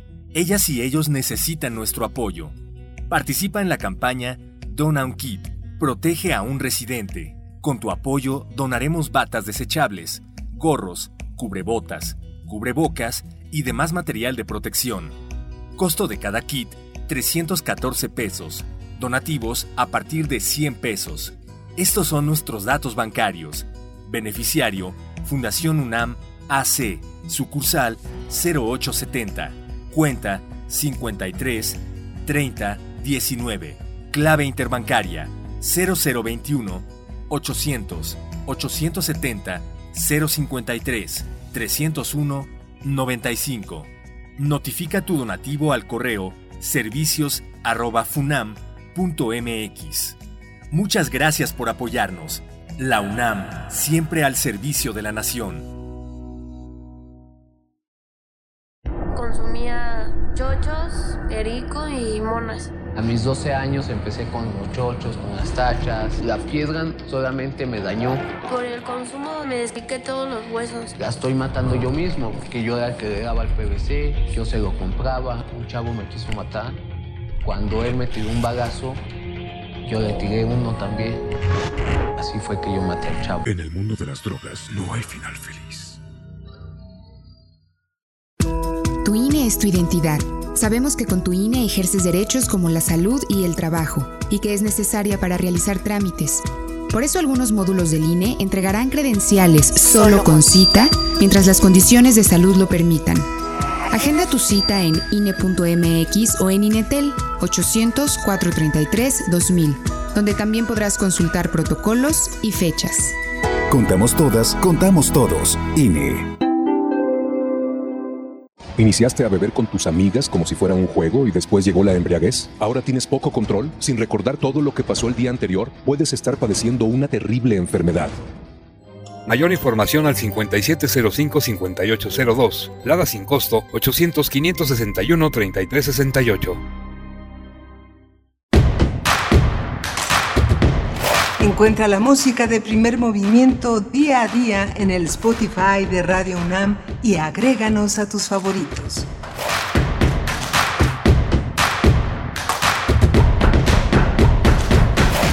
Buenos días, ya estamos de vuelta. En primer movimiento estamos en Radio UNAM, transmitimos en vivo a través del 96.1 de FM, del 860 de AM también. Un saludo a toda la audiencia de la AM. Y llegamos en esta hora, durante esta hora, a la Radio Nicolaita. Llegamos a Morelia, a Michoacán. Un gusto saludarles, amigos y amigas de Morelia. Háganse presentes en, redes sociales, ahí están para comunicarnos, para que nos digan pues cómo, cómo van por allá, cómo va la vida, cómo transcurre la vida en un estado como el de Michoacán en estos eh, tiempos y en estos días que todavía estamos todas y todos en confinamiento. Así es que, bueno, bienvenidos Radio Nicolaita. Y también estamos en www.radio.unam.mx de manera digital llegamos así hasta distintos puntos pues del planeta. Saludos a todos los que nos escuchan más, más allá de nuestro país. Eh, por ahí hay gente de España que nos está escuchando, en fin, en otras latitudes. Bienvenidos y bienvenidas. Miguel Ángel Quemain, ¿cómo estás? Del otro lado del micrófono. buenos días, buenos días a todos nuestros radioescuchas. Pues justamente eh, hoy tenemos la colaboración del doctor Lorenzo Meyer eh, justamente el tema también es eh, eh, Lozoya, Austin, Emilio Lozoya, que este martes a las 9 de la mañana realizará la audiencia inicial en contra de él, eh, de este exdirector de petróleos, un exfuncionario comparecerá por videoconferencia desde el hospital donde está ante un juez de control en el reclusorio norte de la Ciudad de México. Para muchos es un privilegio, pues lo es de algún modo el tener esta posibilidad, esta está casi bienvenida y en ella, bueno, se conocerá de manera formal los cargos que le imputa la Fiscalía General de la República, pues que son operaciones con recursos de procedencia ilícita, cohecho, ejercicio indebido del servicio público. Ha habido muchísima especulación en torno al desahogo de declaraciones que se hicieron en España como parte de una estrategia que atribuyen al juez Garzón para que muchas de las personas implicadas no tengan, eh, no tengan posibilidades de ser acusadas. Además de Emilio Lozoya, la justicia mexicana ha obtenido órdenes de aprehensión contra Mariel Helen Ex, que es su esposa, Gilda Margarita Austin, su madre, ya sujeta a proceso penal, Gilda Susana Lozoya, su hermana, y Nelly Maritza Aguilera Concha, que es la corredora de bienes raíces involucrada en la compraventa legal, eh, eh, ilegal de una residencia. Es un caso importante, interesante, muchos analistas depositan demasiadas expectativas tal vez eh, en torno al destino electoral que va a tener esta, esta comparecencia, esta acusación contra uno de los funcionarios que han colocado como uno de los emblemas de la corrupción, casi casi tan corrupto como el, símbolo del avión presidencial, pero pues ya veremos en qué consiste todo esto, Berenice. Por supuesto. Bueno, son derechos de las personas en privación de libertad no tendrían que ser privilegios, son derechos que están establecidos muy puntualmente. La cuestión es eh, cuando se presentan aquellos que tienen los recursos para gestionar esos derechos, para interponer los amparos y todos los recursos necesarios eh, para pararse al inicio de la fila, pero todos eh, tendríamos que tener esos, esos derechos también, se habló en algún momento con eh, el Bester Gordillo, por ejemplo, ¿no? cuando fue trasladada a su domicilio debido a la edad eh, que, que tiene y sus condiciones de salud, en fin, todos y todas deberíamos tener esos derechos y para tenerlos y exigirlos hay que conocerlos. Así es que bueno, muy interesante esto que nos espera, una conversación con el doctor Lorenzo Meyer para después tener también eh, una charla sobre las tensiones, las tensiones que continúan entre China y Estados Unidos, tensiones comerciales, pareciera una guerra fría eh, vamos a conversarlo con el doctor Enrique Dussel Peters. Él es profesor, investigador de la Facultad de Economía de la UNAM, coordinador del Centro de Estudios de China-México. De esa facultad también coordina la red académica de América Latina y el Caribe sobre China. Así es que esto para nuestra hora que inicia, son las 8 con 7 minutos hora del centro de este martes 28 de julio. Pues nos vamos con el doctor Lorenzo Meyer en nuestra nota del día. Vamos. Primer movimiento Hacemos comunidad. Nota del día. Ya está con nosotros en la línea el doctor Lorenzo Meyer, investigador, eh, crítico, historiador eh, de, nuestra, de nuestro contexto latinoamericano, particularmente el mexicano. Bienvenido, Lorenzo. ¿Cómo está? Eh, pues bastante bien. Espero que ustedes igual. Pues igual bien, estamos aquí confinados, encerrados, protegidos, con mucho cuidado para, pues para proteger a los nuestros también y a las personas que nos rodean, Lorenzo. Sí, a ver si eso no produce finalmente una especie de locura, porque yo, creo que sí, un poco sí. Sintiéndola eh, muy cerca. Estamos todos en eso, doctor Lorenzo Meyer, bienvenido. Gracias, Berenice. Eh, hoy quiero aprovechar eh, que dentro de unos minutos empieza ya la, lo que va a ser, espero, el eh, juicio a Emilio Lozoya y que ayer eh, se presentó, yo no lo había, eh, no había tenido la oportunidad y yo creo que la mayoría de nosotros tampoco, de ver los videos del interior del avión presidencial del sexenio pasado Parecen ser dos cosas distintas, pero en realidad son parte de una unidad. Y es eh, la forma de vida que tiene la clase política, al menos la clase política que dirigía este país y que a nivel eh, de los estados eh, todavía lo dirige y que viene de muy atrás.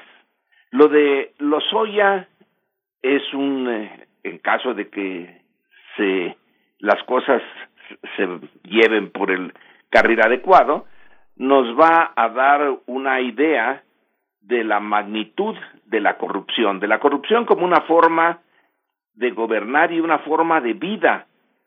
Y el avión presidencial, bueno, como el extremo de esa forma de vida.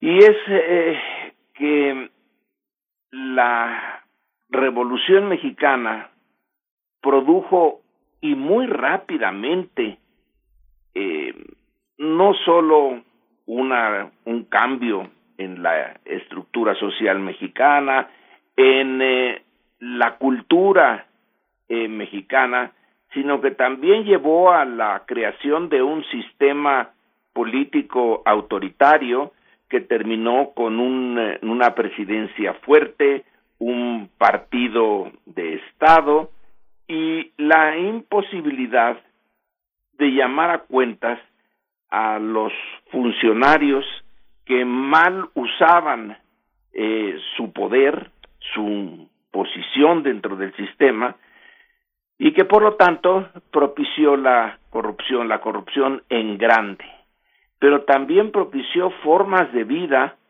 que hicieron que este avión presidencial sea el símbolo de una eh, de una visión que los gobernantes tenían de sí mismos, de sus privilegios como algo eh, adecuado, algo que era natural. Si el presidente tenía que viajar, eh, pues viajaba cuando la revolución todavía estaba bien en la mente de muchos, en el tren olivo, el tren presidencial, con, eh, bueno, su todo el tren estaba eh, al servicio del presidente con eh, sus su comedor su eh, recámara eh, sus eh, salas de juntas, etcétera, que bueno, para la mayoría de los mexicanos, pues eso era eh, eh, impensable, pero se fue, fue creciendo, fue creciendo esa forma de hacer las cosas hasta llegar a este avión que ahora eh, nos parece entre eh, asombroso y ridículo, sobre todo lo de ridículo.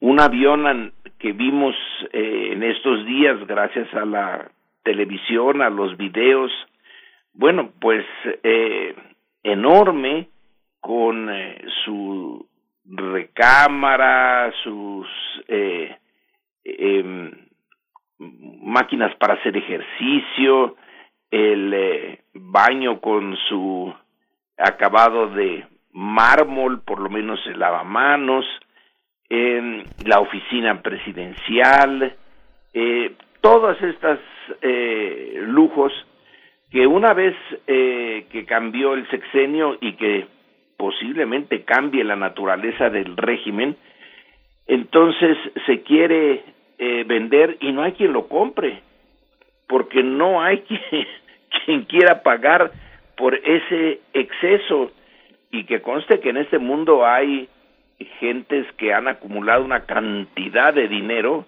como el eh, dueño de Amazon que es eh, también impresionante. Eh, el hace dos o tres días se publicó la noticia de que el señor Besos eh, dueño de Amazon había ganado en un solo día su fortuna había aumentado 13 mil millones de dólares. Bueno, esos son que eh, 260 mil millones de pesos en un día. Eh, a mí me parecía ya excesivo lo de Carlos Slim cuando por un breve tiempo fue el más rico del mundo. Bueno, pues ahora esto es simplemente no me da la imaginación. Pero ni él quiere, ni, ni personas como él quieren comprar el avión. Y sí, el avión muestra eh, que se puede vivir en una burbuja, en una burbuja de abundancia, en un país eh, donde la abundancia solamente la tienen muy pocos. Esto lleva a la conclusión de que el sistema político sí había llegado ya a un extremo, que ya era disfuncional, ya no era el, eh, el adecuado, incluso con sus eh, excesos e injusticias, puede funcionar un sistema político, pero no, no tanto, no a ese extremo. Entonces, eh, el eh, gobierno de la Revolución Mexicana que prometió, se comprometió a crear un México más justo, más vivible, más humano, menos humillante para los que tienen poco, pues se convirtió en una cosa eh, de, de cuento, de caricatura. Y luego está el eh, hecho de que Emilio Lozoya, que a su vez es hijo de alguien que ya estuvo en el gabinete, que a su vez eh, es nieto de alguien que ya en Chihuahua tuvo el poder político y que constituye eh, un ejemplo, pero hay varios, bastantes, de lo que podríamos llamar la aristocracia política de México del régimen de la revolución.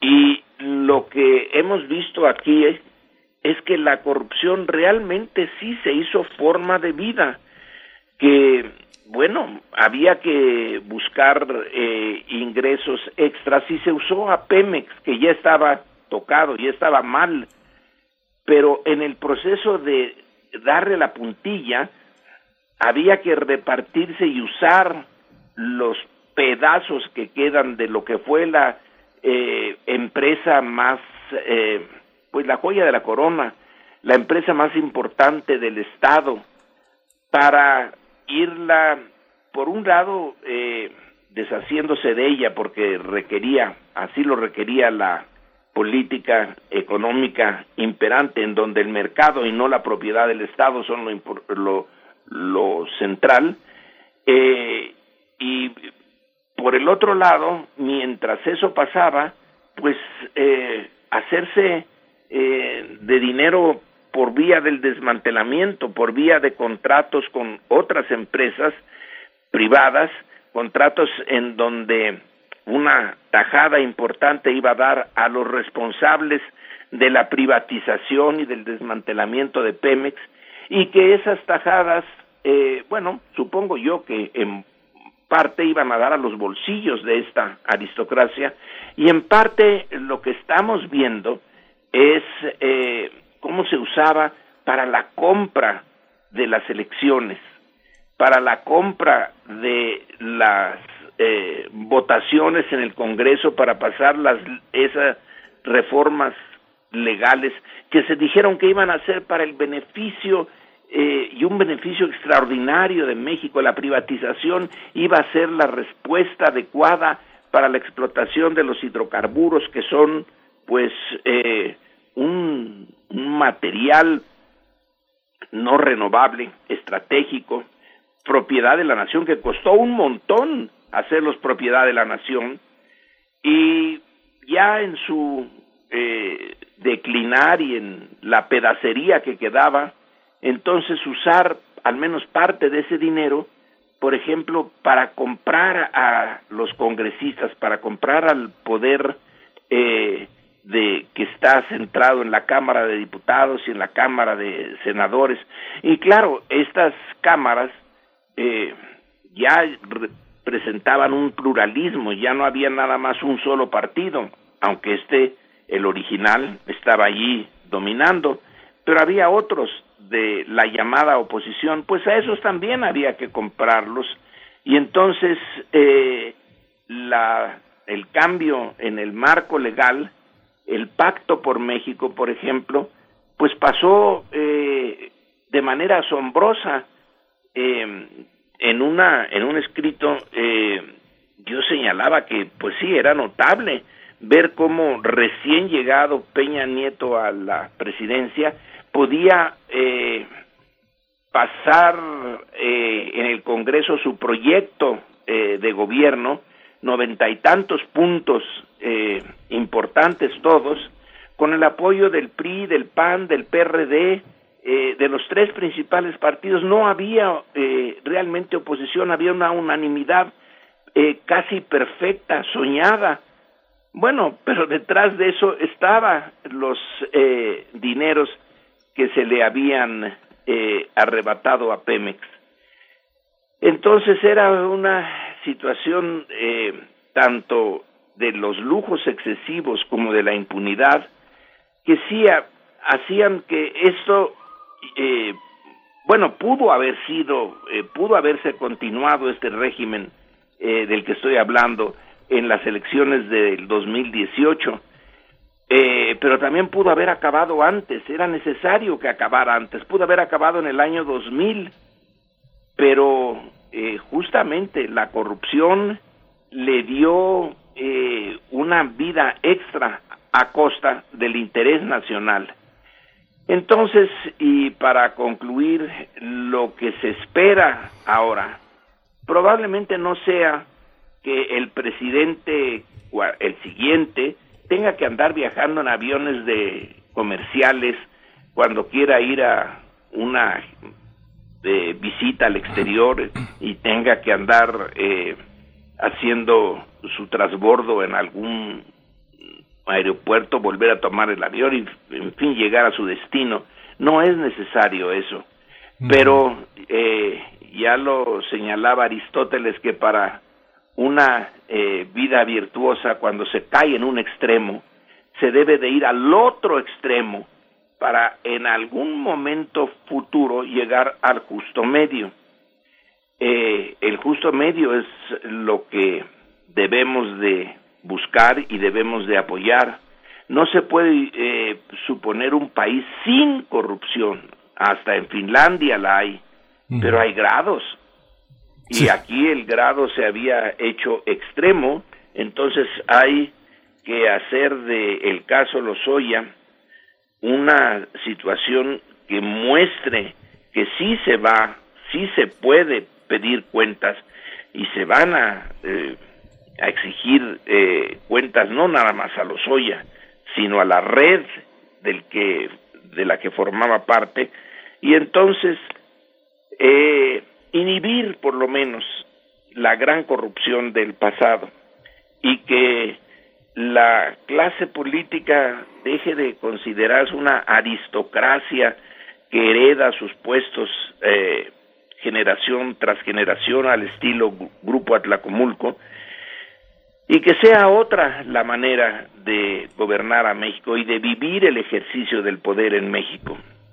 A lo mejor, si tenemos suerte, si no echan abajo el juicio, si no nos dicen que la información que ya tenemos sobre los Oya es eh, lo que no debía de haber sido eh, conocido antes del juicio y que eso hace que eh, ya no proceda.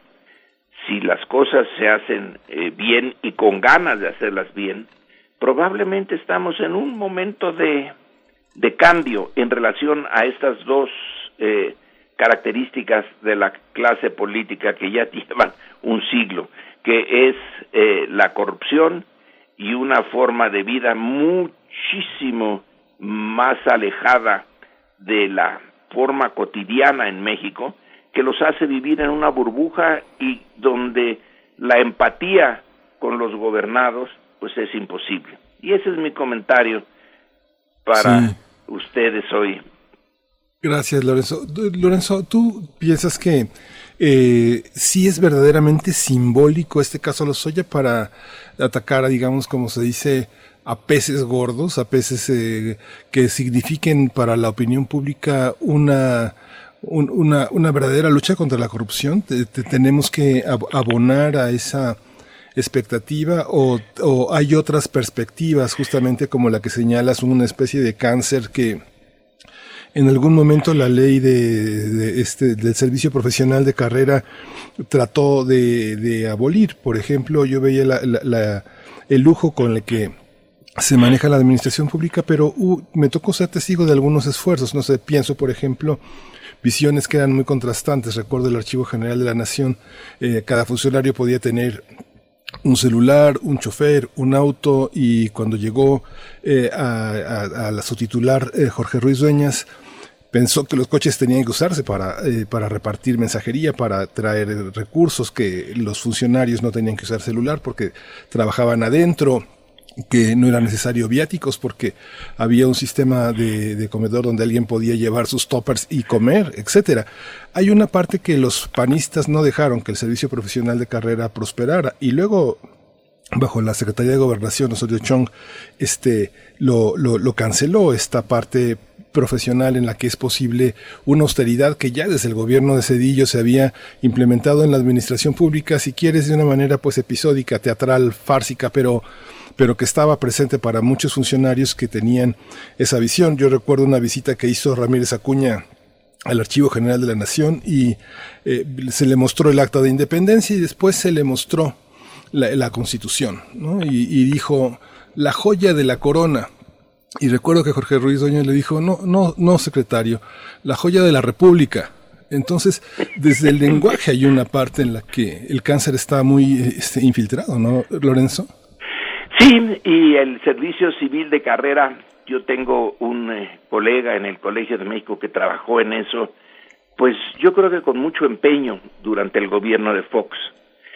Y al final eh, quedó reducido a la nada preguntándole qué había quedado de ese eh, gran proyecto. Todo país moderno requiere de un servicio civil de carrera eh, serio, no puede eh, andar navegando por los mares de la modernidad sin eso.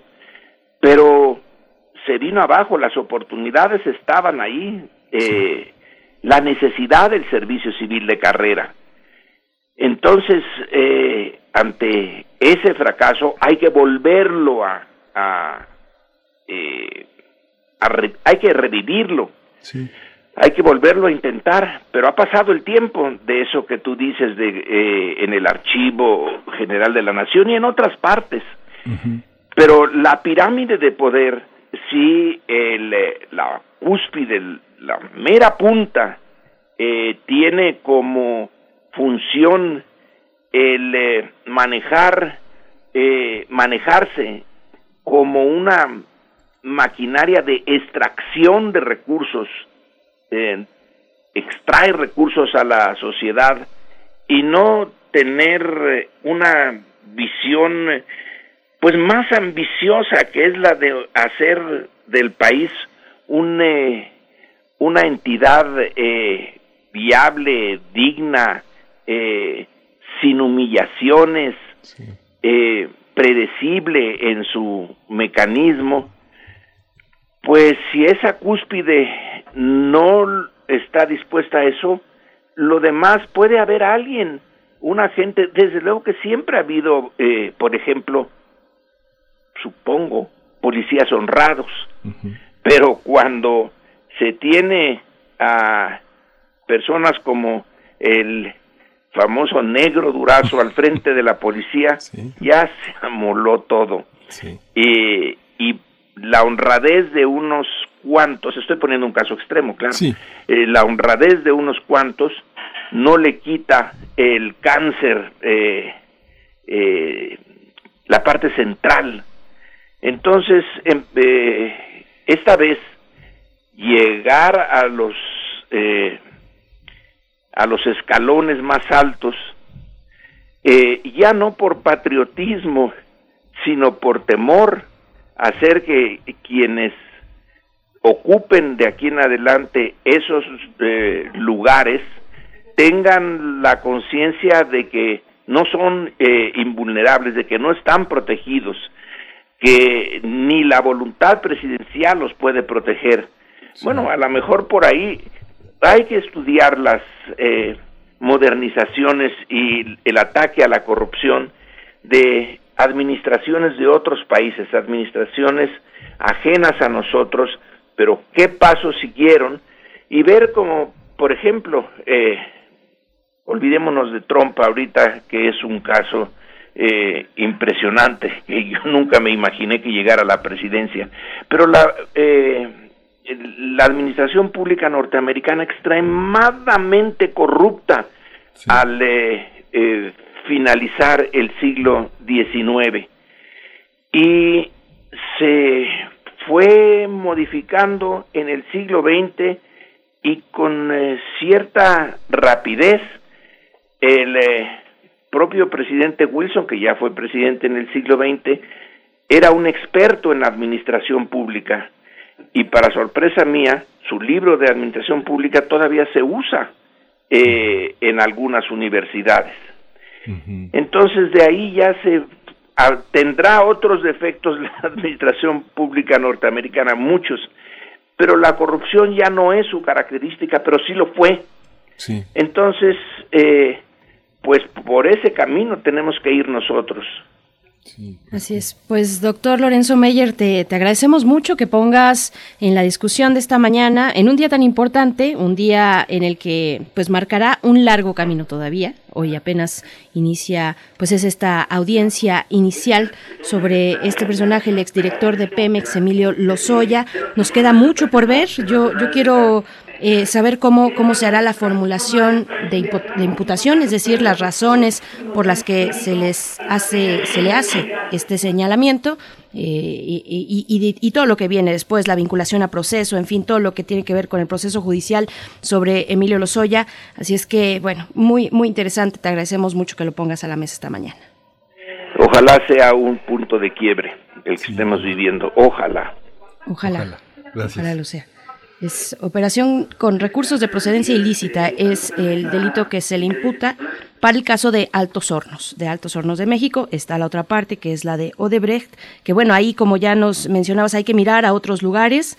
Eh, el caminito está marcado para el caso de Odebrecht, su, mecanismo de sobornos pues se ha eh, probado en otros países de la región, así es que bueno, mucho que hacer en la justicia mexicana. Te agradecemos mucho y en 15 días nos escuchamos contigo, doctor Lorenzo. Hasta luego, Berenice, hasta luego, Miguel Ángel. Hasta luego, doctor. Pues vamos a ir con este grupo francés pop y disco que se llama La Emperatriz, que vamos a escuchar Vanille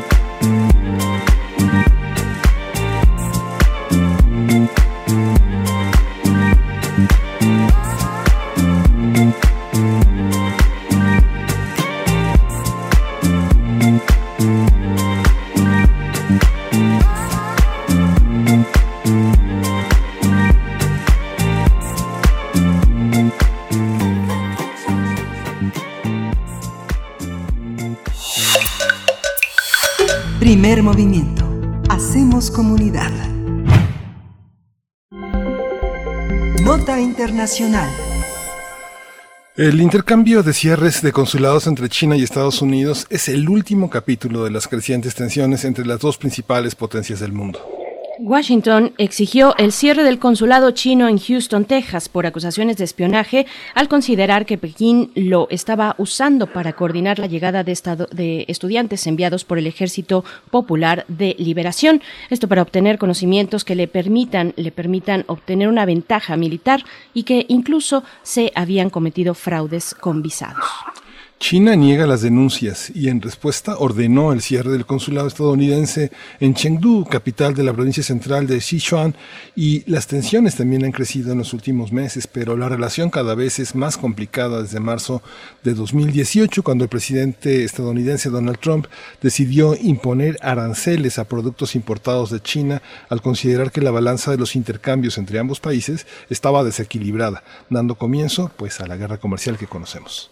Y bueno, los señalamientos siguen. Estados Unidos también, lo sabemos bien, ha acusado a China de ocultar el virus del SARS-CoV-2 en sus primeras fases y de controlar a la OMS a su favor. A finales de junio, Estados Unidos anunció que dejaría de realizar exportaciones de sistemas sensibles de defensa a Hong Kong como respuesta a una restricción de visados que anunció Pekín luego de que aprobara la Ley de Seguridad Nacional de Hong Kong. Vamos a realizar un análisis de estas tensiones entre China y Estados Unidos, la guerra comercial, las acusaciones en torno al origen de la pandemia, los consulados de ambos países y el caso de la autonomía de Hong Kong. Hoy nos acompaña el doctor Enrique Dussel Peters, profesor investigador de la Facultad de Economía de la UNAM. Él coordina el Centro de Estudios China-México en ella, en esta facultad, y coordina también la red académica de América Latina y el Caribe sobre China. Doctor eh, Enrique Dussel, muchas gracias por estar con nosotros. Bienvenida a Primer Movimiento. Hola, ¿qué tal? Buenos días y gracias por la invitación. Al contrario, doctor Enrique Dussel, bienvenido. Es un gusto conversar con usted esta mañana. Pues bueno, yo le pediría un, un comentario a manera de, de, abrir la mirada, de dar dos, dos pasos o más pasos atrás para ver un poco la película completa de lo que estamos presenciando en estos momentos y que ya se viene gestando desde pues varios meses atrás. Eh, ¿cómo, ¿Cómo leer? Estas relaciones, estas tensiones entre Estados Unidos y China? Claro, mira, eh, a mí me parece que eh, estamos siendo testigos, yo les diría, eh, de un evento socioeconómico global que tendrá enormes trascendencias y desde una perspectiva socioeconómica va a cambiar las relaciones entre países entre muchos países y por supuesto entre estos dos gigantes estamos hablando de, las dos economías más grandes del mundo y que se ha perdido un poco ante en fin ante el obvio embate de la pandemia del COVID-19 eh, yo destacaría y lo hemos hecho desde hace tiempo ahí en el Sechimex en la Facultad de Economía destacaría que el punto de partida de este desencuentro y crecientes tensiones entre Estados Unidos y China es diciembre del 2017. En diciembre del 2017 la nueva administración del presidente Trump eh, presenta un documento eh, que se denomina Estrategia de Seguridad Nacional, donde define por primera vez eh, un, el concepto de competencia entre grandes poderes, donde reconoce que China es un poder del tamaño de Estados Unidos y sobre todo reconoce de que China no va a cambiar como Estados Unidos eh, y, particularmente la administración Trump lo había estado esperando. Es decir, eh, ahí se plantea de que China ha venido creciendo gracias a Estados Unidos en las últimas cuatro décadas, pero su economía y su eh, este, estructura política liderada por el Partido Comunista no va a cambiar y como resultado, diciembre del 2017,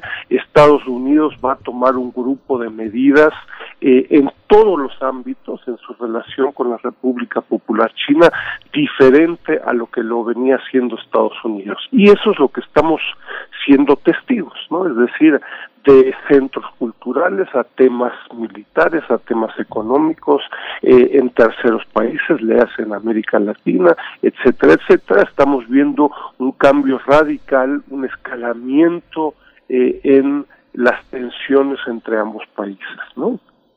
Sí, la, penetración de China en el mundo y el desmantelamiento bastante irracional, al parecer, de Estados Unidos por, por, por desmantelar todo lo que tenga que ver, todo lo que está vinculado con China, ¿qué consecuencias va a tener para los Estados Unidos? Y, en, y con miras a la reelección, ¿tiene un impacto los estadounidenses? Eh, ¿Lo toman como un factor importante en sus, decisiones electorales? Mira, yo me temo, y esto es parte de una discusión y un debate, yo, yo les diría, hay elementos eh, de, estructurales y de mediano y largo plazo que permiten comprender, si uno quiere, eh, este distanciamiento, este enfriamiento de las relaciones entre los dos países, particularmente desde la perspectiva estadounidense, ¿no? Es decir, la, la competitividad, la creciente presencia económica, comercial en las innovaciones, pero también militar, eh, de inversiones en terceros países, es real y, hemos eh, realizado un grupo de análisis de cómo el sector privado, empresas en Estados Unidos, están, en fin, preocupados por esta competencia en donde eh, en sectores líderes tecnológicos, eh, en fin, en algunos sectores Estados Unidos sigue siendo todavía el líder, pero no como el sector financiero, pero en otros sectores China ya tiene liderazgo. Pero lo que es muy preocupante es de que en los últimos, en las últimas semanas y hasta principios de noviembre, cuando serán las elecciones de Estados Unidos, lo que es muy preocupante es de que pareciera ser de que si no el principal, pero uno de los principales temas para la campaña electoral del presidente Trump, que por cierto le está yendo muy mal, como sabemos, en comparación con su competidor demócrata, el principal tema va a ser la crítica a la República eh, Popular China y acá yo les recuerdo, en fin, eh, eh, muy importantes líderes de la administración Trump han hecho críticas eh, realmente, no, no solo críticas, sino que han tomado medidas nuevas en contra de altos líderes eh, chinos en general, del Partido Comunista eh, en concreto,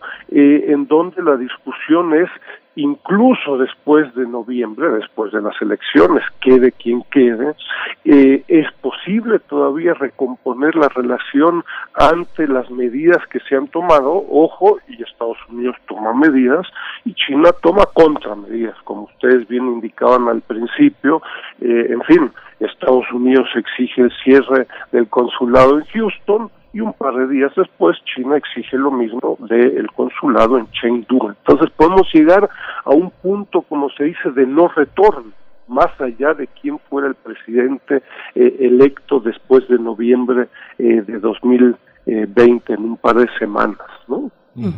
Doctor Dussel, eh, ¿por qué momento atraviesa, en qué momento está atravesando eh, eh, China? Hemos visto y tenido las noticias pues, de, distintos conflictos, conflictos incluso fronterizos, el caso con la India, ajustes con Hong Kong, en fin, hablar de, sus, de los alcances comerciales también de China, de sus rutas comerciales, la nueva ruta de la seda.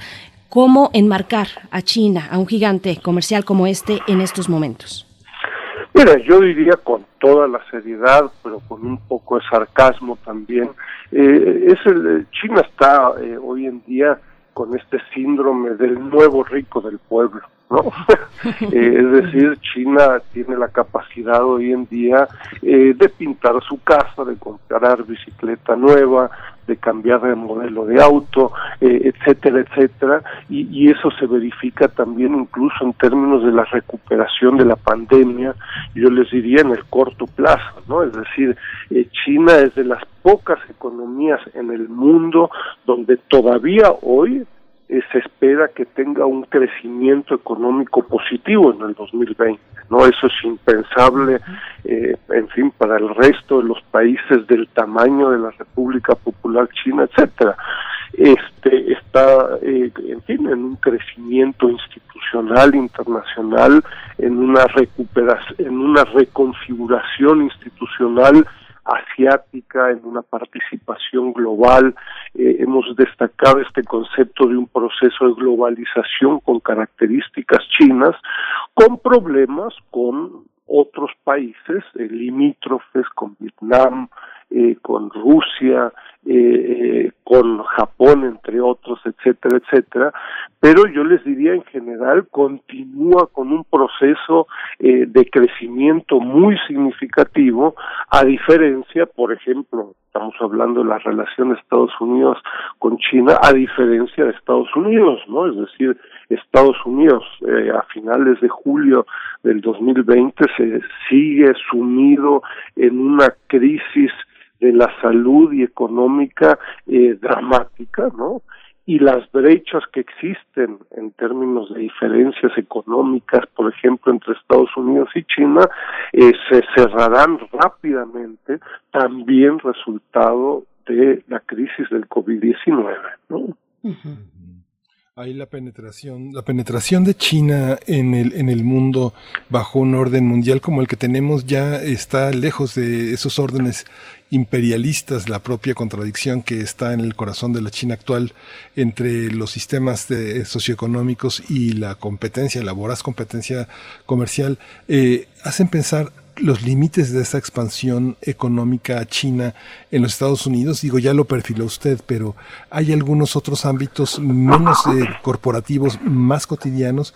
No sé, pienso una ciudad, hay una ciudad china en Estados Unidos que es San Francisco y bueno, Nueva York tenía su pequeña China también, como pasa con Londres al interior de esta gran cosmópolis. ¿no?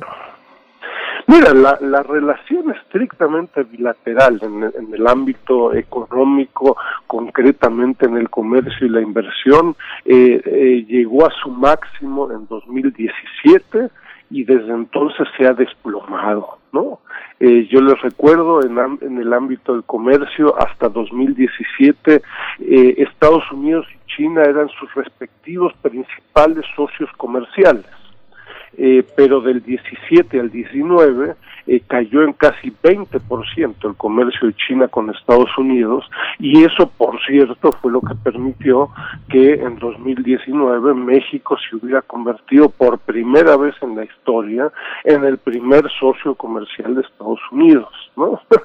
eh, mucho más abrupta ha sido, por ejemplo, la caída de las inversiones chinas en Estados Unidos, cayeron en casi 90% de 2017 eh, a 2019, ¿no? Entonces, en el ámbito bilateral eh, de ambos países, eh, estamos viendo, si ustedes quieren, un cierto éxito de las medidas y del enfriamiento y las contramedidas de la administración Trump vis a vis la República Popular China.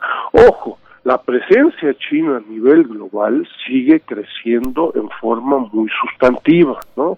Nosotros en el Sechimex publicamos en las últimas semanas un monitor eh, de la inversión china en América Latina y un monitor de la infraestructura china en América Latina y es realmente espectacular ver cómo eh, de las Malvinas a Mexicali, más allá de estas tensiones entre los dos gigantes, eh, en prácticamente todos los países la presencia de China sigue creciendo eh, y es más, con relaciones diplomáticas o sin relaciones diplomáticas con China, ¿no? Entonces en Europa, en los respectivos países asiáticos, en algunos casos con diferencias, pero eh, la presencia china eh, sigue creciendo en forma significativa, lo cual genera también contrarrespuestas, si ustedes quieren, muy fuertes en las últimas semanas eh, de Mike Pompeo, Pence y otros altos funcionarios eh, de la administración Trump. ¿no? Mm, claro, en esta batalla comercial, doctor Enrique Dussel, pues no podemos dejar de preguntar sobre el avance tecnológico y los frenos también, las restricciones a la tecnología china que ha puesto Estados Unidos. El caso tal vez más emblemático lo tiene Huawei, eh, este freno, que, que freno de mano que ha puesto ¿Cómo, considerar, eh, cómo leer estas cuestiones cuando la producción tecnológica es la que marca la pauta en buena parte del ritmo mundial? Sí, ahí de, eh, lo que estamos viviendo son, en fin, este proceso de competencia entre estos dos gigantes y en donde hay, en fin, docenas de, de cadenas globales de valor y diferencias, ¿no? En el, en el sector financiero, eh, Estados Unidos todavía sigue teniendo un liderazgo eh, indiscutible, pero por ejemplo en, en inteligencia artificial, en nuevos medios de transporte eléctricos, por ejemplo, automotriz, pero también otros, eh, China eh, eh, está logrando avances muy sustantivos y a debate, según algunos autores, por encima incluso de las empresas estadounidenses. Entonces, eh, lo que estamos viviendo es un, una competencia por el liderazgo en las innovaciones de actuales y futuras eh, eh, cadenas globales de valor que por cierto se están transformando rapidísimamente ante la ante la crisis de la pandemia global no eh, y, y a decir de algunos sería parte de mi análisis personal creo que eso es lo que está detrás en realidad de eh, eh, estas tensiones entre Estados Unidos y China. ¿Quién va a liderar con nuevas tecnologías en, por ejemplo, autos eléctricos, en el sector financiero y en docenas de cadenas de cadenas globales de valor.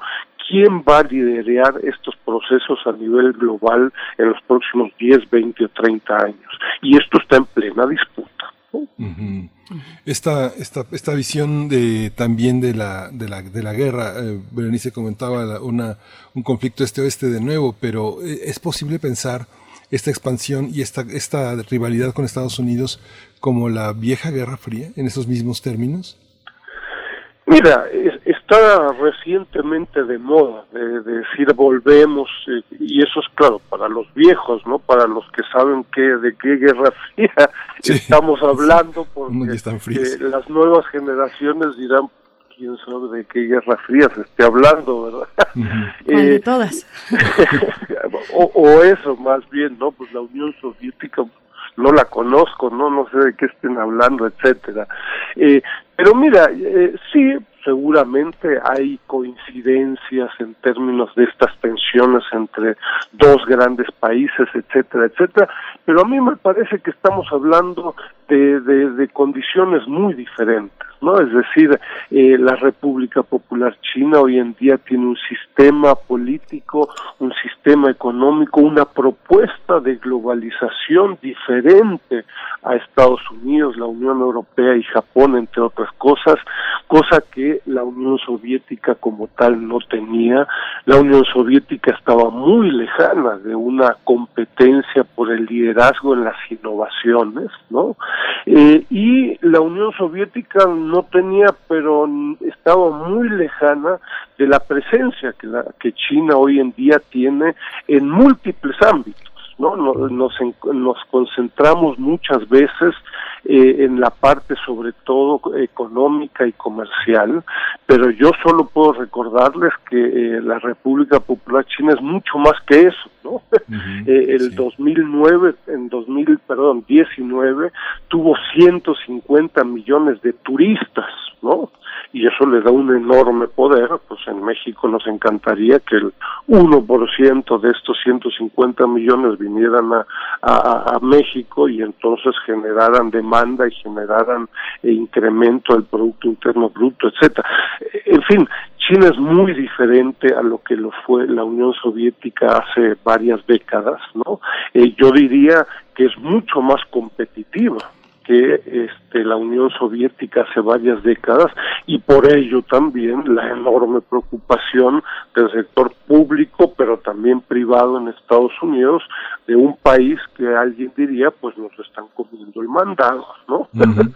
eh, eh, países como México estamos masivamente sustituyendo importaciones que históricamente eran de Estados Unidos, electrónica, autopartes, automotriz, y ahora las estamos sustituyendo de importaciones eh, made in China, ¿no? Entonces eso no existía hace un par de décadas con la Unión Soviética, ¿no? Sí. Pues doctor Enrique Dussel, un último comentario, pues no eh, es imposible no tocar el tema de la pandemia. Eh, ¿Qué se prevé? ¿Qué prevé usted que se puede analizar respecto a los meses siguientes de estas tensiones en medio de esta pandemia? También quiénes son esos otros actores que están ahí orbitando, que tienen la posibilidad de orbitar en medio de estos dos gigantes comerciales. Eh, ¿Quién tiene la fuerza para poder no arbitrar, pero sí probablemente beneficiarse? Eh, no sé, eh, la actuación de Rusia, de India, de Alemania. ¿Cómo vemos esta cuestión? Mira, yo me temo de que las diferencias eh, entre estos dos gigantes van a aumentar en el futuro. Es más, con un gobierno demócrata, personalmente, y ojalá o no, ¿no? Eh, van a aumentar porque la competencia entre estos dos países, entre sus empresas, va a continuar incrementándose. Eh, y eso implica entonces, entre otras cosas, para países, por ejemplo, en América Latina y en México, implica que vamos a tener que entender con mucho detalle eh, qué es Estados Unidos hoy y sobre todo qué es la República Popular China y simplemente plantearse, bueno, pues voy a ser parte del patio trasero de Estados Unidos y ya, ¿no? Acabo de firmar el TMEC y ya eso no va a ser suficiente, ¿no? Yo les recuerdo, según el Fondo Monetario Internacional, desde 2014 China ya es la economía más grande del mundo. Hay diferentes formas medir el tamaño de una economía.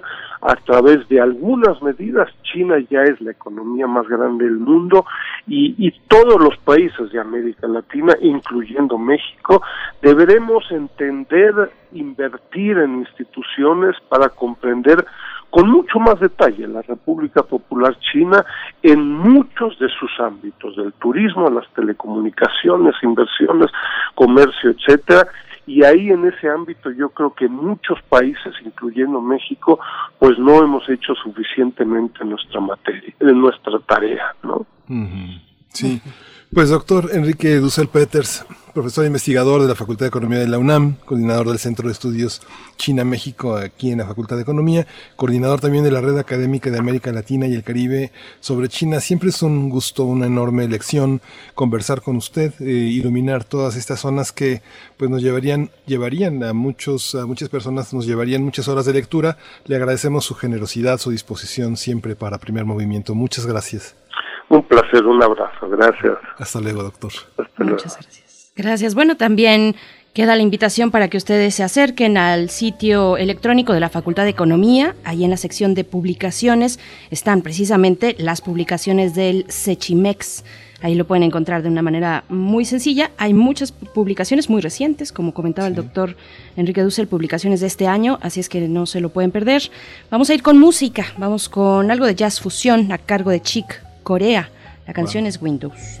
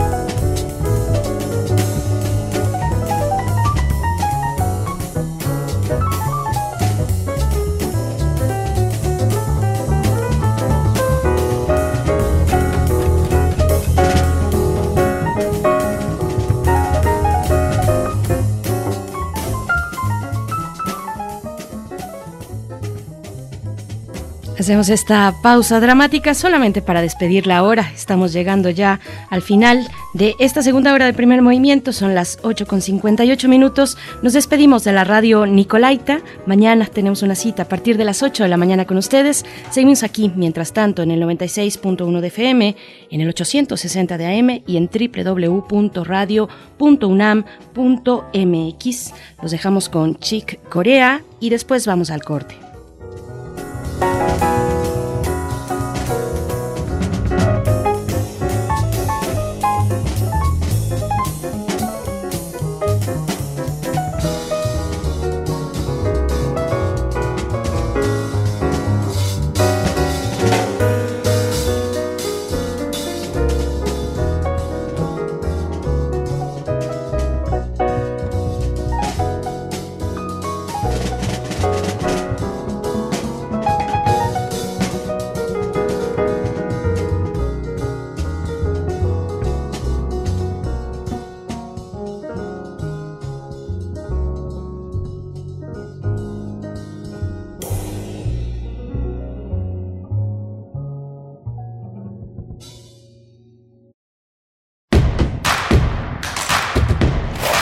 En redes sociales. Encuéntranos en Facebook como Primer Movimiento y en Twitter como arroba PMovimiento. Hagamos comunidad.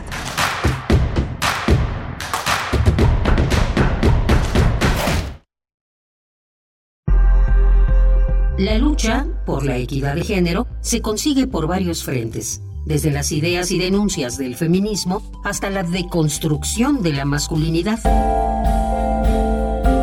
Entre hombres, México, un espacio radiofónico para cuestionar la imagen que tenemos acerca de lo que consideramos masculino.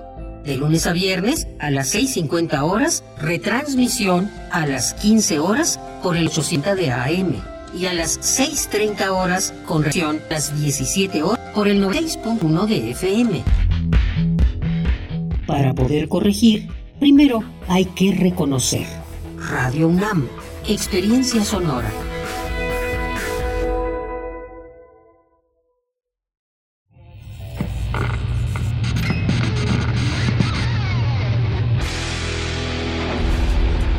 ¿Recuerdas esta música?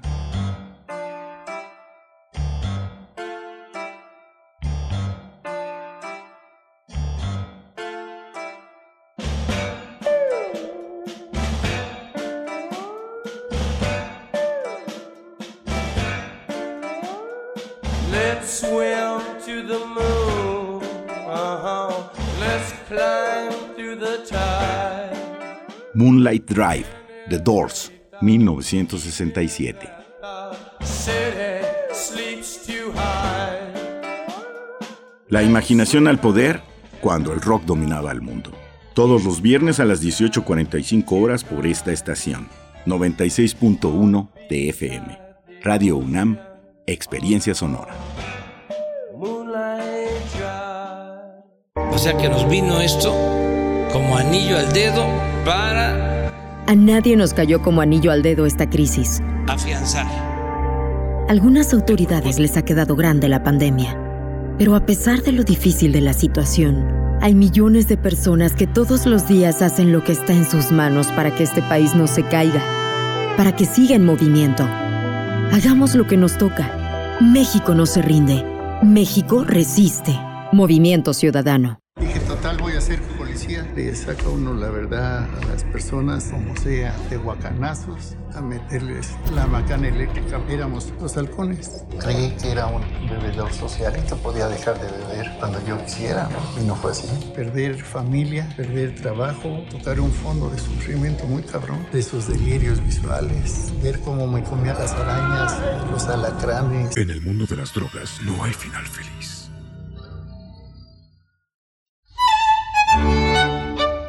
En la imaginación surgen las notas que quedan escritas para siempre en una partitura. Desde ese momento, sin importar cuándo fueron creadas, al tocarlas, se vuelven tiempo presente. Muchos instrumentos se juntarán en el mismo espacio y a una señal nacerá la pieza que entrará por tus oídos. Súmate a la experiencia de revivir la música.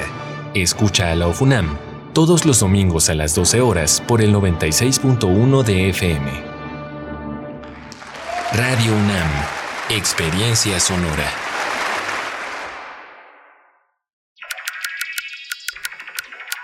Tan infinita como el universo, la mente guarda grandes misterios. Todo a nuestro alrededor nos revela la complejidad de nuestra interacción con el mundo y nuestro interior. Adentrémonos en la psique humana. Generemos conciencia, psicología y sociedad. Con Berenice Camacho y las doctoras en psicología, Mariana Gutiérrez, Laura Ramos Langurén y el maestro Jorge Álvarez Martínez. Todos los lunes a las 18 horas por el 96.1 de FM. Y su retransmisión los jueves a las 19 horas por el 860 de AM. O si lo prefieres, escucha el podcast en radiopodcast.unam.mx. Radio UNAM, Experiencia Sonora. Encuentra la música de primer movimiento día a día en el Spotify de Radio UNAM y agréganos a tus favoritos.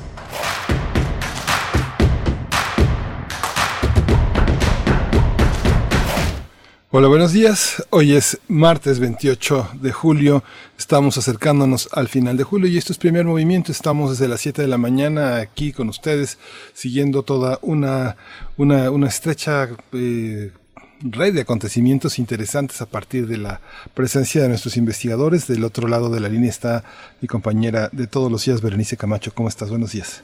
Estoy muy bien, muchas gracias Miguel Ángel Quemain, gracias a ustedes por permanecer aquí en las frecuencias universitarias. Damos inicio a nuestra tercera hora, tercera y última hora. Vamos a tener una mesa del día, pues seguimos la pista de los efectos de esta pandemia. Vamos a conversar sobre eh, iniciativas que buscan regular las rentas en la Ciudad de México ante la COVID-19. Vamos a conversar en unos momentos más con María Silvia Emanueli. Ella coordina la Oficina para América Latina de la Coalición Internacional para el Hábitat. Y también Calicho Escofi, ella es directora del Centro de Derechos Humanos de la Facultad Libre de Derecho de Monterrey. Con ambas estaremos pues platicando esta situación, algo que ya tiene sus iniciativas e impactos en nuestro país, pero que viene también de una oleada de protestas a lo largo del mundo desde hace ya varios meses, eh, pues estas huelgas de, de, de alquiler, huelgas de alquileres y, bueno, que se ha dado sobre todo en, en Europa, en España muy puntualmente, en Estados Unidos también. Así es que bueno, vamos a ver cómo está esta situación en nuestro país para el caso de la Ciudad de México. Y pues bueno, con mucho gusto seguir con ustedes aquí. Vamos a tener la poesía necesaria también, Miguel Ángel Quemain, en unos momentos más. Sí, en unos momentos más tenemos la poesía necesaria, justamente dedicada a Eduardo Lizalde. Y justamente como lo mencionas, vamos a tener ya en, la, ya en la brevedad, a la vuelta de la esquina, está el aniversario del, eh, del terremoto que asoló la Ciudad de México en 2017 y nuevamente el 19 de septiembre recordaremos el temblor de 85 todavía hay deudas con el temblor de 85 imagínense con el de 2017 que ha modificado también muchas de las cuestiones que eh, regulan las rentas, la, la, red inmobiliaria en las ciudades donde eh, provocó serios daños el, ese, este sismo. Y ahora la pandemia en toda esta manera de colocarse, de buscar un destino personal para los jóvenes que ganándose la vida poco a poco, de una manera pues eh, precaria en muchos casos, de una manera muy difícil, van haciendo su pareja, cualquiera que ésta sea, y van haciendo sus grupos de amigos, y la dificultad de encontrar espacios de sostenerse, de tener una visión más eh, humanitaria de la, del espacio vital, pues resulta una, un, un tema complejo de analizar y hoy tendremos la oportunidad de hacerlo, Berenice. Por supuesto. Bueno, mm, mientras unos hablan de, precariedad, la mayoría hablamos de, de, precariedad y de cuestiones complicadas que nos ha traído esta pandemia. Por otro lado, también es interesante poder eh, echarle un ojo al informe que hace la organización Oxfam eh, sobre las fortunas, las fortunas, los mil millonarios de América Latina que no han dejado de incrementar sus fortunas durante estos días de pandemia, estos meses de pandemia. Pueden acercarse a la página de Oxfam y ver este análisis seguramente y esperemos nosotros aquí tener también esta visión porque es interesante. Bueno, los contrastes, lo que ha traído la pandemia es precisamente eso, contrastes de desigualdad de desigualdad en el reparto de la riqueza. Pues de eso estamos hablando en el fondo de toda esta cuestión que nos ha traído la pandemia. Y pues bueno, nada más por último, antes de irnos con la poesía necesaria de este día, eh, hay que insistir eh, nosotros como un espacio de difusión de la universidad insistimos en llegar, llevar a ustedes la información que se despliega de la universidad con respecto a lo que vendrá en los siguientes días, en las siguientes semanas. Sabemos que ya acabó el periodo vacacional de verano, pero nos encontramos, para el caso de la Ciudad de México, del Valle de México, todavía en un momento de semáforo naranja. Las, hay una fecha, hay una fecha ya para reanudar las actividades académicas. Esta fecha es del 21 de septiembre, pero se llevará a cabo siempre y cuando para ese momento nos encontremos en semáforo verde. Eso es lo que ha dictado la universidad. Eh, de no ser así, pues el inicio de actividades escolares será pospuesto y recalendarizado. Para el caso de otras actividades no escolares, actividades administrativas y otro tipo de actividades, bueno, el, el regreso será de forma gradual, disminuida, diferenciada siempre y cuando lleguemos al color amarillo. 10 días hábiles después de que el semáforo sanitario de la entidad haya llegado al color amarillo, es que podremos tener actividades no escolares. Así que bueno, es importante seguir remarcando esta información. Nosotros aquí pues les hacemos compañía en estos momentos de expectativa. Así es que bueno, pues también ustedes opinen en redes sociales, están ahí abiertas para comunicarnos y hacer comunidad arroba P Movimiento, nos encuentran así en Twitter, primer movimiento UNAM en Facebook. Y pues bueno, sí, dicho esto. Y lo mismo, Berenice, el tema de los trámites no presenciales. es, un, es todo un tema. Para quienes se quejan de la vida en las ventanillas, va a ser muy interesante esta prueba que tiene la universidad de poner a disposición de, este, de su comunidad los trámites no presenciales y con todo y que el contacto humano ya no está privilegiado en la relación unipersonal, en la relación personal, pues ahora sí se ponen a prueba muchos mecanismos de que muchos universitarios en algunas áreas de la universidad se quejan muchísimo, que es eh, cierta morosidad, cierta este eh, rezago en esta parte de atención, de servicio a la comunidad universitaria a la que nos debemos, a la que debemos de verdad, sin cursilería actual, pero con una sonrisa, con una vocación de servicio, con ganas de ayudar a los demás y sobre todo a los estudiantes que muchos de ellos apenas salen de sus casas y son muy tímidos para, como tú bien decías en términos de derechos hace, hace algunas, algunos minutos, pedir sus derechos, ¿no? Se tienen derechos, pero son tímidos, los desconocen. Tener generosidad y empatía con los jóvenes que se, se, acercan a la ventanilla, a veces lo que reciben es un portazo, ¿no? Es importante este nuevo proceso que va a ser muy interesante para nuestra universidad. Sí, ya se ha dado a conocer por parte del rector Enrique Graue el acuerdo que, por el que se habilitan diversas actividades y trámites no presenciales. Y ahí será la DGTIC, la Dirección General de Cómputo y de Tecnologías de la Información y Comunicación, pues la que tenga un papel fundamental, como lo ha tenido durante estos meses de, distancia, para apoyar a las distintas dependencias de la UNAM, apoyar en sus áreas de sistemas eh, de cada una de las facultades, que irá viendo pues también sus propios ritmos y sus propias necesidades. Así es que bueno, nada más la recomendación es acercarse a unamglobal.com eh, o también unamglobal.unam.mx para tener eh, pues la vigencia de la información que requerimos. Ese es un portal donde pues se ha vertido toda la información importante, todo lo que va saliendo en términos eh, técnicos, ¿no? Eh, en términos formales y también incluso las investigaciones académicas respecto a toda esta pandemia. Ahí se pueden acercar tanto a UNAM Global como a la Gaceta de la UNAM. Entonces, bueno, ahí está la invitación y nosotros seguiremos al tanto de informarles puntualmente sobre lo que vaya dictando la universidad. Vámonos ahora sí con la, poesía, necesaria. Vámonos. Primer movimiento. Hacemos comunidad. Es hora de Poesía Necesaria. Estamos ya aquí en Poesía Necesaria, pues se cumplieron eh, 50 años de que Eduardo Lizalde publicó en 1970 este gran poema que se llama El tigre en la casa. Eduardo Lizalde acaba de cumplir hace unos días 91 años, es uno de nuestros grandes poetas, un poeta longevo por fortuna, y está entre nosotros. El material de lectura 147 contiene parte de este enorme poema. El domingo pasado, en el suplemento del periódico La Jornada, la jornada semanal, Rafael Vargas, este traductor y escritor, escribió un ensayo muy interesante sobre el trabajo de, de Eduardo Lizalde y sobre todo sobre este poema que es tan que es tan fantástico, tan interesante, tan lleno de, matices. Y recordará, Rafael Vargas fue el que tradujo el último libro de Steiner, el de música dedicado a todos los conciertos que a lo largo de su vida reseñó eh, George Steiner. Y lo vamos a acompañar con una selección de música que nos ofrece Anastasia Sonaranda en el proyecto Linajes del Viento. Vamos a escuchar a Egberto Gismonti eh, Carmo, Río de Janeiro, Brasil, en 1947. Nació, él es pianista, guitarrista, compositor. Él creó un estilo propio que toma elementos del jazz, de la música académica y la música popular brasileña. Y bueno, él es un icono de la cultura latinoamericana y esta pieza está tomada del álbum Alma y también está accesible en Spotify. Dice el tigre en la casa. Es el, fragmento 2. El tigre.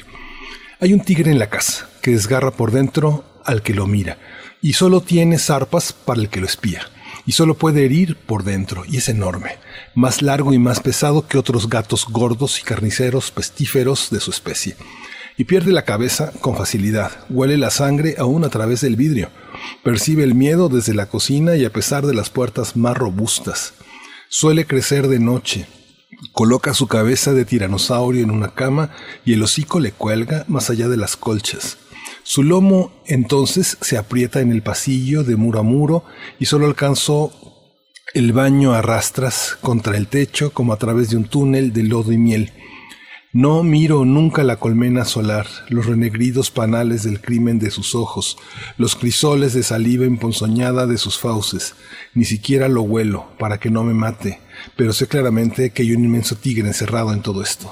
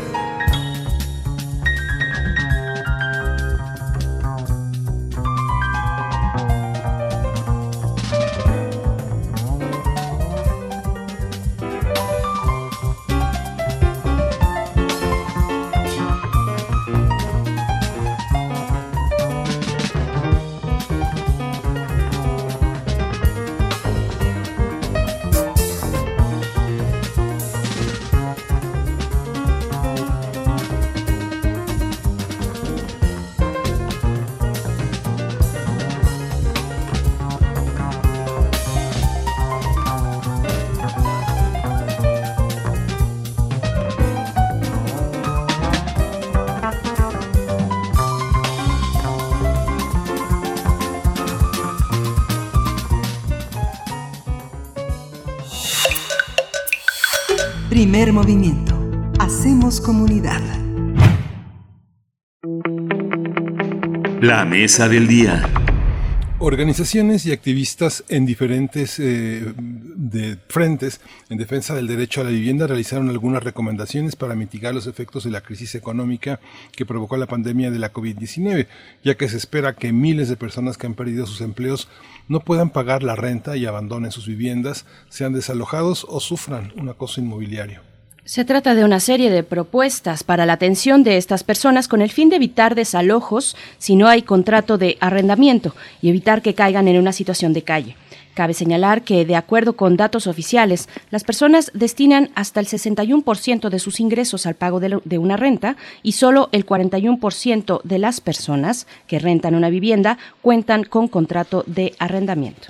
Las recomendaciones fueron presentadas como una iniciativa de reformas al Código Civil ante el Congreso de la Ciudad de México por las diputadas Marta Ávila y Valentina Batres. Sin embargo, su discusión fue pospuesta a pesar de que las legisladoras han asegurado que la iniciativa no modifica el régimen de propiedad, no reconoce a los invasores como sujetos de derecho, no se prohíben los desalojos legales cuando existe contrato por escrito, no se facilita la extinción de dominio y tampoco se establece un régimen de rentas congeladas ni disminución obligatoria de rentas.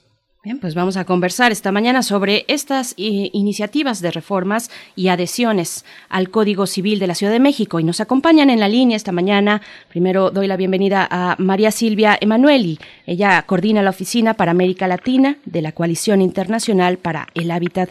Bienvenida María Silvia Emanueli. Gracias por estar una vez más con nosotros.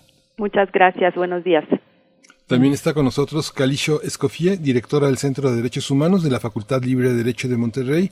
Sus principales temas son trabajo de trabajo son el derecho a la vivienda y la no discriminación y también le damos la bienvenida. Muchas gracias por estar aquí en Primer Movimiento esta mañana, Calicho. Muy buenos días, muchas gracias. Gracias, muchísimas gracias por estar.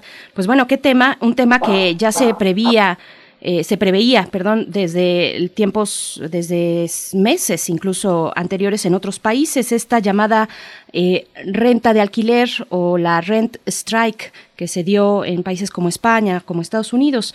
¿Cómo llegamos? ¿Cómo, ¿Cómo entender en estos momentos de pandemia el derecho a la vivienda? Antes de pasar a estas cuestiones más formales de iniciativas de reformas y adiciones y demás, ¿qué dirían ustedes, María Silvia Manuel? Sí, muchas gracias. Yo creo que ya tuvimos la oportunidad de charlar con su público sobre esa temática hace algunos meses, justamente más de 207 académicos y activistas y 62 organizaciones, era el 2 de abril precisamente, alertábamos justamente sobre eh, la necesidad de tomar medidas amplias e integrales para enfrentar los efectos de la pandemia en relación con el tema justamente de la vivienda adecuada. Y planteábamos em, la eh, urgencia de parar los desalojos forzosos, porque hoy eh, más que nunca eh, nadie debería quedar sin una vivienda y el desalojo eh, forzoso, así como la entiende, lo entiende las Naciones Unidas, que es el hecho de hacer salir personas o familias en contra de su voluntad de una vivienda o de una, las tierras que ocupen y sin darle posibilidad de defensa eh, adecuada, pues es una violación a derechos eh, humanos y en la Constitución de la Ciudad de México se reconoce que es em, una violación eh, llevar a cabo desalojos que en la Constitución se llaman eh, ilegales o arbitrarios. Y también decíamos cualquier tipo de desalojo, si es posible, porque el tema incluso, digamos, por falta de pago, si fuera posible llegar a acuerdos entre las partes, porque es muy relevante que eh, nadie, decíamos, se enfrente en una situación eh, de eh, encontrarse en dificultades para encontrar una nueva vivienda en la pandemia o de quedar en la calle, considerado justamente que la vivienda hoy es un derecho, pero también es la solución para evitar enfermarnos. Y también en, esta, en este comunicado eh, planteábamos justamente una serie de medidas posibles en materia de renta. Nos preocupa mucho el problema social que ya se está viviendo. Hay una serie de periódicos que han eh, levantado testimonios sobre personas que ya no están en condiciones de pagar eh, la renta eh, de la vivienda en la cual se encuentran a causa de la modificación en la situación económica en la cual eh, se encuentran por pérdida de empleo, por ejemplo, reducción del horario laboral o suspensión del empleo. Y entonces, en materia de renta, planteábamos, también utilizando documentos internacionales en la materia emitidos en abril por la relatora especial del derecho a la vivienda adecuada, planteábamos una serie de medidas como el acuerdo entre las partes, cuando es posible, como decíamos, para evitar que las personas dejen la vivienda, pero también la posibilidad que el Estado apoye los pequeños propietarios que no están en condición de eh, no recibir eh, la renta porque satisface con ella sus necesidades básicas y la necesidad en general de reflexionar sobre los apoyos sociales que pueden ser necesarios en esa eh, contingencia también en materia de vivienda. Y después planteábamos una serie de medidas en cuanto a todo el tema de la vivienda alternativa, la necesidad de contar con mayores espacios, por ejemplo, en los, en los albergues eh, para eh, recibir población de calle, para recibir eh, mujeres víctimas de violencia, pero sabemos, perdón, que la violencia se ha incrementado desafortunadamente durante la contingencia, pero también para recibir personas desalojadas justamente o que tienen necesidad de aislarse porque se han enfermado y viven en una situación de hacinamiento o de falta de salubridad tal que no les permite seguir, eh, digamos, en la vivienda de origen, sino que necesitarían encontrar otras soluciones y planteábamos una serie de opciones en este sentido. Y finalmente nos preocupaba mucho ya desde el 2 de abril eh, todo el tema eh, del acceso a los servicios básicos, el agua, la electricidad, pero también el gas, incluso podríamos hablar del Internet, en aquellos lugares que no cuentan con ellos normalmente y que hoy se enfrentan en una, a una situación de especial vulnerabilidad justamente porque en el marco de la pandemia no contar con agua es eh, muy, digamos, complicado para poder enfrentar o para poder evitar eh, el contagio. Entonces, esas eran una serie de planteamientos que nos hablan justamente de una visión amplia del derecho a la vivienda adecuada, que va mucho más allá eh, del derecho, digamos, de contar con una vivienda en propiedad. Eh, la vivienda adecuada, el concepto de vivienda adecuado que utilizan los estándares internacionales, es eh, un, un, concepto complejo que incluye protección incluso para aquellas personas que rentan vivienda justamente para aquellas personas que viven en cooperativas, que viven en eh, situación de calle, ¿no? Entonces, a todo ello eh, llamamos derecho a la vivienda adecuada y también em, en todas estas situaciones el Estado tiene un papel que jugar muy relevante, porque es cierto, las obligaciones eh, en materia de derechos humanos están a cargo de los estados que la firman y se comprometen con ellas, pero llamábamos también a la sociedad en su conjunto, siendo la pandemia un problema que nos afecta de alguna manera a todos y todas, si bien en niveles diferentes, a eh, solidarizarnos los unos con los otros para poder transitar de la mejor manera eh, este periodo tan complicado que nos ha tocado vivir. Calicho Escofie, misma reflexión, te preguntaría cuáles son ¿Cómo, cómo, se, ¿Cómo se desdobla el derecho a la vivienda frente a momentos como este de pandemia? ¿Qué nos puedes eh, compartir como comentario inicial?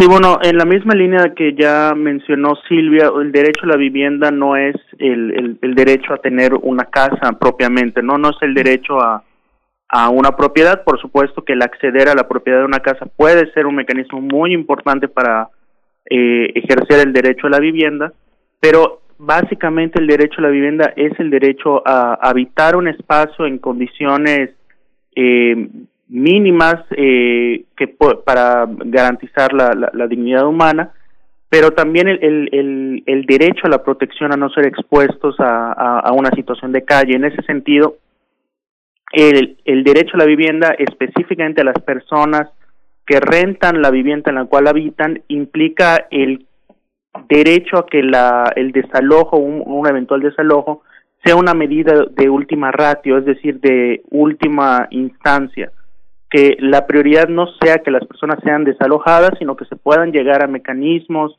acuerdos, eh, a situaciones en las que puedan seguir pagando la renta y se pueda cumplir el, contrato en, la temporalidad eh, planteada desde un inicio.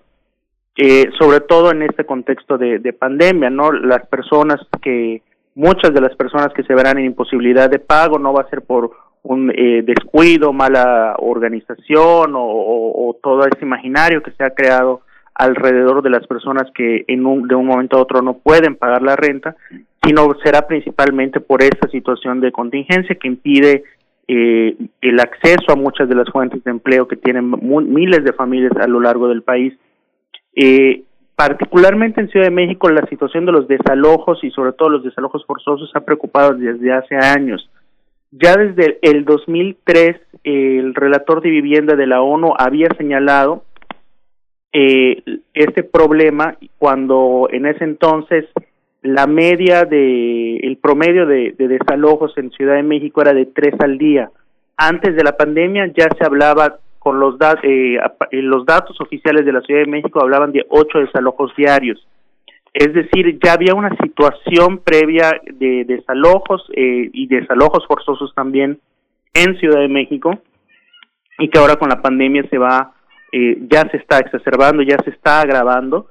Y frente a eso el Estado mexicano ni a nivel local, ni a nivel federal, ni en los poderes judiciales, ni, ni legislativos, ni ejecutivos han adoptado medidas para atender esta ola de desalojos como sí se ha hecho en otros países no hay medidas únicas para resolver este problema y esto se tiene que manejar a través de eh, mecanismos y alternativas que respondan al contexto no solo de cada país, sino incluso de cada ciudad, pero tiene que hacerse algo y el problema acá es que el tema de vivienda ha sido relegado como si fuese como si fuese algo opcional cuando bien lo mencionaba Silvia, es la clave para atender la pandemia tanto por las medidas para evitar eh, focos de contagio como para mitigar los efectos de la crisis económica.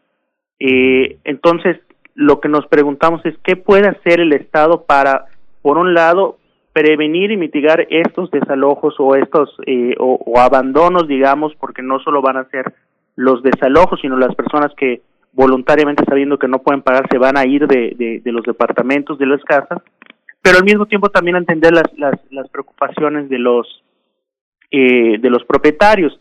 Si bien eh, un censo que hizo recientemente Coalición Internacional para el Hábitat eh, refleja que solo cerca de un 8% de personas que, que alquilan una propiedad suya viven eh, o se mantienen eh, principalmente del ingreso de esas rentas, pues hay un sector que también está preocupado por, por, por esta situación. Entonces, ¿qué mecanismos se pueden hacer para conciliar esas dos preocupaciones, pero sobre todo para evitar eh, situaciones de calle que tendrían un efecto muy grave no solo en, términos humanos por las personas que estarían en esta situación, sino también por los efectos económicos, de salubridad y sociales que generaría esto esta parte de que en los últimos años ha tenido una, una, una, parte muy irruptiva es la parte de las rentas de personas eh, adultas mayores que han decidido rentar una habitación, entrar a los sistemas de Airbnb, que algunos jóvenes también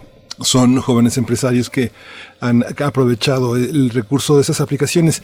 Hay muchos huecos eh, legales, también el tema de la expropiación en caso de rentarle accidentalmente a unos delincuentes o que se realicen actos delictivos en el domicilio de un particular y que lleva a la al apoderamiento del gobierno pues, de, la, de la propiedad. Le han dado muchas personas a las inmobiliarias, a empresas que se dedican a rentar estas posibilidades y los huecos en la ley permiten que estas personas actúen en contra de, de, personas que rentan sin ninguna, sin ninguna concesión, brutalmente. ¿Cómo, ¿Cómo trabajar en esos huecos legales? ¿Son verdaderamente eh, posible de atender mediante la ley o, no, eh, María Silvia Emanueli? Sí, mira, quizás decirte que en realidad por ahora los huecos legales que nosotras eh, quisiéramos atender, que el colectivo que hizo esta propuesta de iniciativa, las diputadas eh, Marta Ávila y eh, Valentina Batres, pretendíamos hablar de la renta de vivienda tradicional hay que distinguir en el sentido que eh, todo lo que tiene que ver con Airbnb se refiere a alquiler turístico, eh, que de por, digamos eh, no, hay, no entra automáticamente en el debate que estamos dando y que nos interesó eh, dar en la pandemia y de alguna manera eh, tampoco los cuartos a fuerzas entrarían en este debate. Eh, se pueden precisar una serie de cuestiones, pero lo que nos interesaba eh, por ahora, eh, siendo efectivamente, un, como bien dices, eh, un ámbito, digamos, complejo, hay una serie de temáticas a atacar, empezamos por la vivienda eh, en renta entera, digamos, eh, que se renta por un periodo que la ley establece que es de un año eh, de tiempo, el Código Civil actual establece que es de un año, y buscamos, uno, hacer una propuesta eh, de mínimos en realidad, eh, que tiene que ver con la emergencia. ¿Qué hacer si una persona, eh, el arrendatario, tiene un problema de pago? Sabemos que por, eh, digamos, la libertad contractual que ya existe y un artículo del Código Civil que reconoce la posibilidad de renegociación del contrato frente a caso fortuito fuerza mayor, puede ser que las partes ya puedan ponerse de acuerdo frente a una contingencia económica, por ejemplo, de una de las dos, o porque no pueden utilizar el bien, o porque en el caso, incluso la pandemia, eventualmente podríamos interpretarla como una situación de caso fortuito o fuerza mayor, podrían ponerse de acuerdo en la renegociación del contrato. Mutuo acuerdo, quiero ser muy clara, porque esa propuesta ha sido mal interpretada y se nos ha dicho que queríamos obligar los propietarios a aceptar una reducción o un congelamiento de las rentas.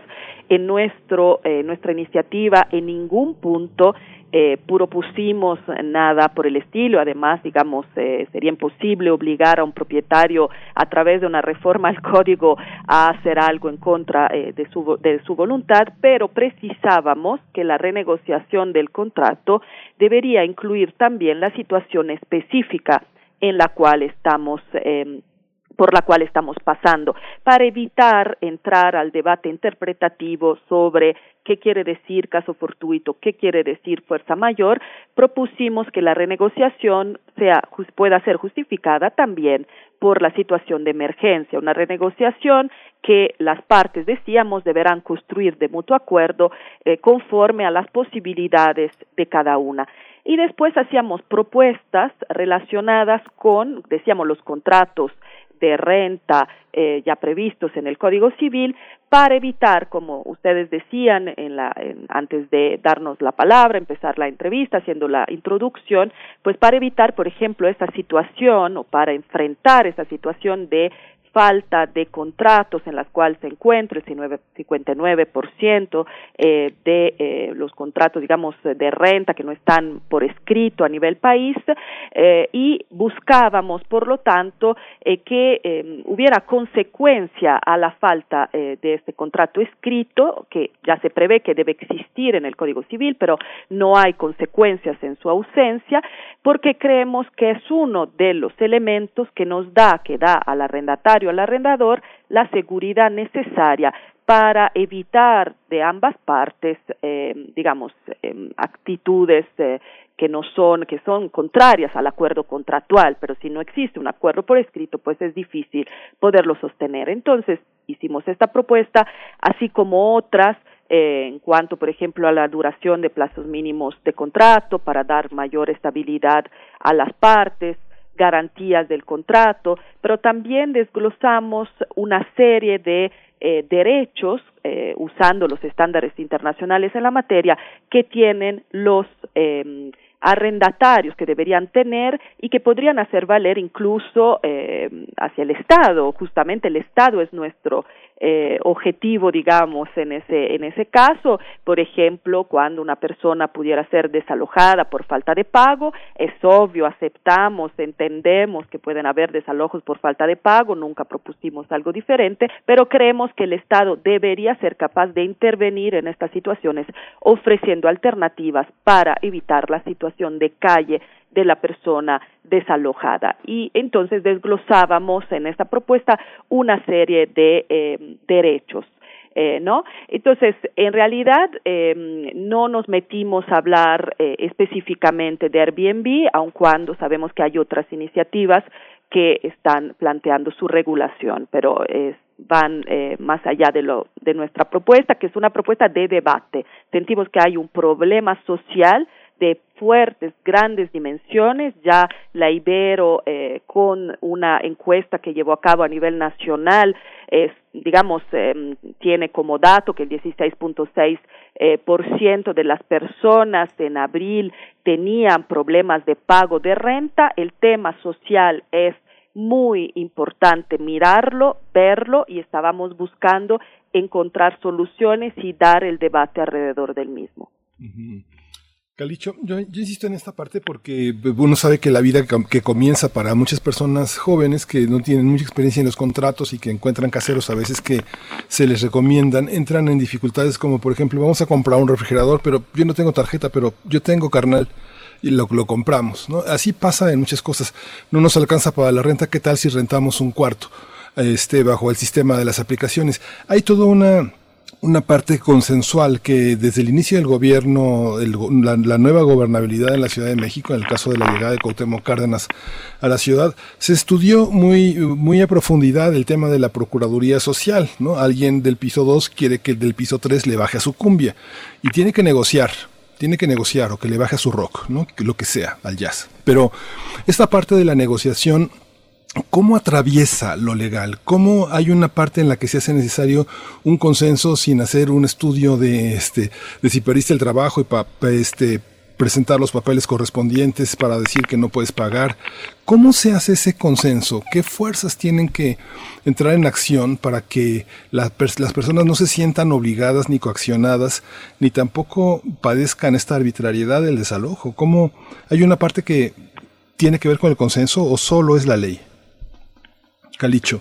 Sí, claro. Eh, en estos casos es, es complementario. O sea, la legislación es, siempre es, es, necesaria para tener una base sobre todo para partir de, puntos equitativos entre las partes, ¿no? Eh, la, la, relación entre arrendatarios y, y, y, arrendadores es una relación que se puede llevar de buena fe, eh, que en muchos casos, y eso también hay que hablarlo, normalmente cuando hablamos del tema de arrendamiento hablamos de de, situaciones de conflicto, situaciones de falta de pago, situaciones de, de, de, abusos, pero también hay que partir del hecho de que hay muchos casos que se llevan de buena fe. Es decir, yo creo que en sí mismas la, la, la primera opción es que las personas involucradas en este tipo de relaciones actúen de buena fe y que tengan una relación sana en la cual el diálogo, la comprensión y la capacidad de mediar sea el, el principal eh, norte que tengan.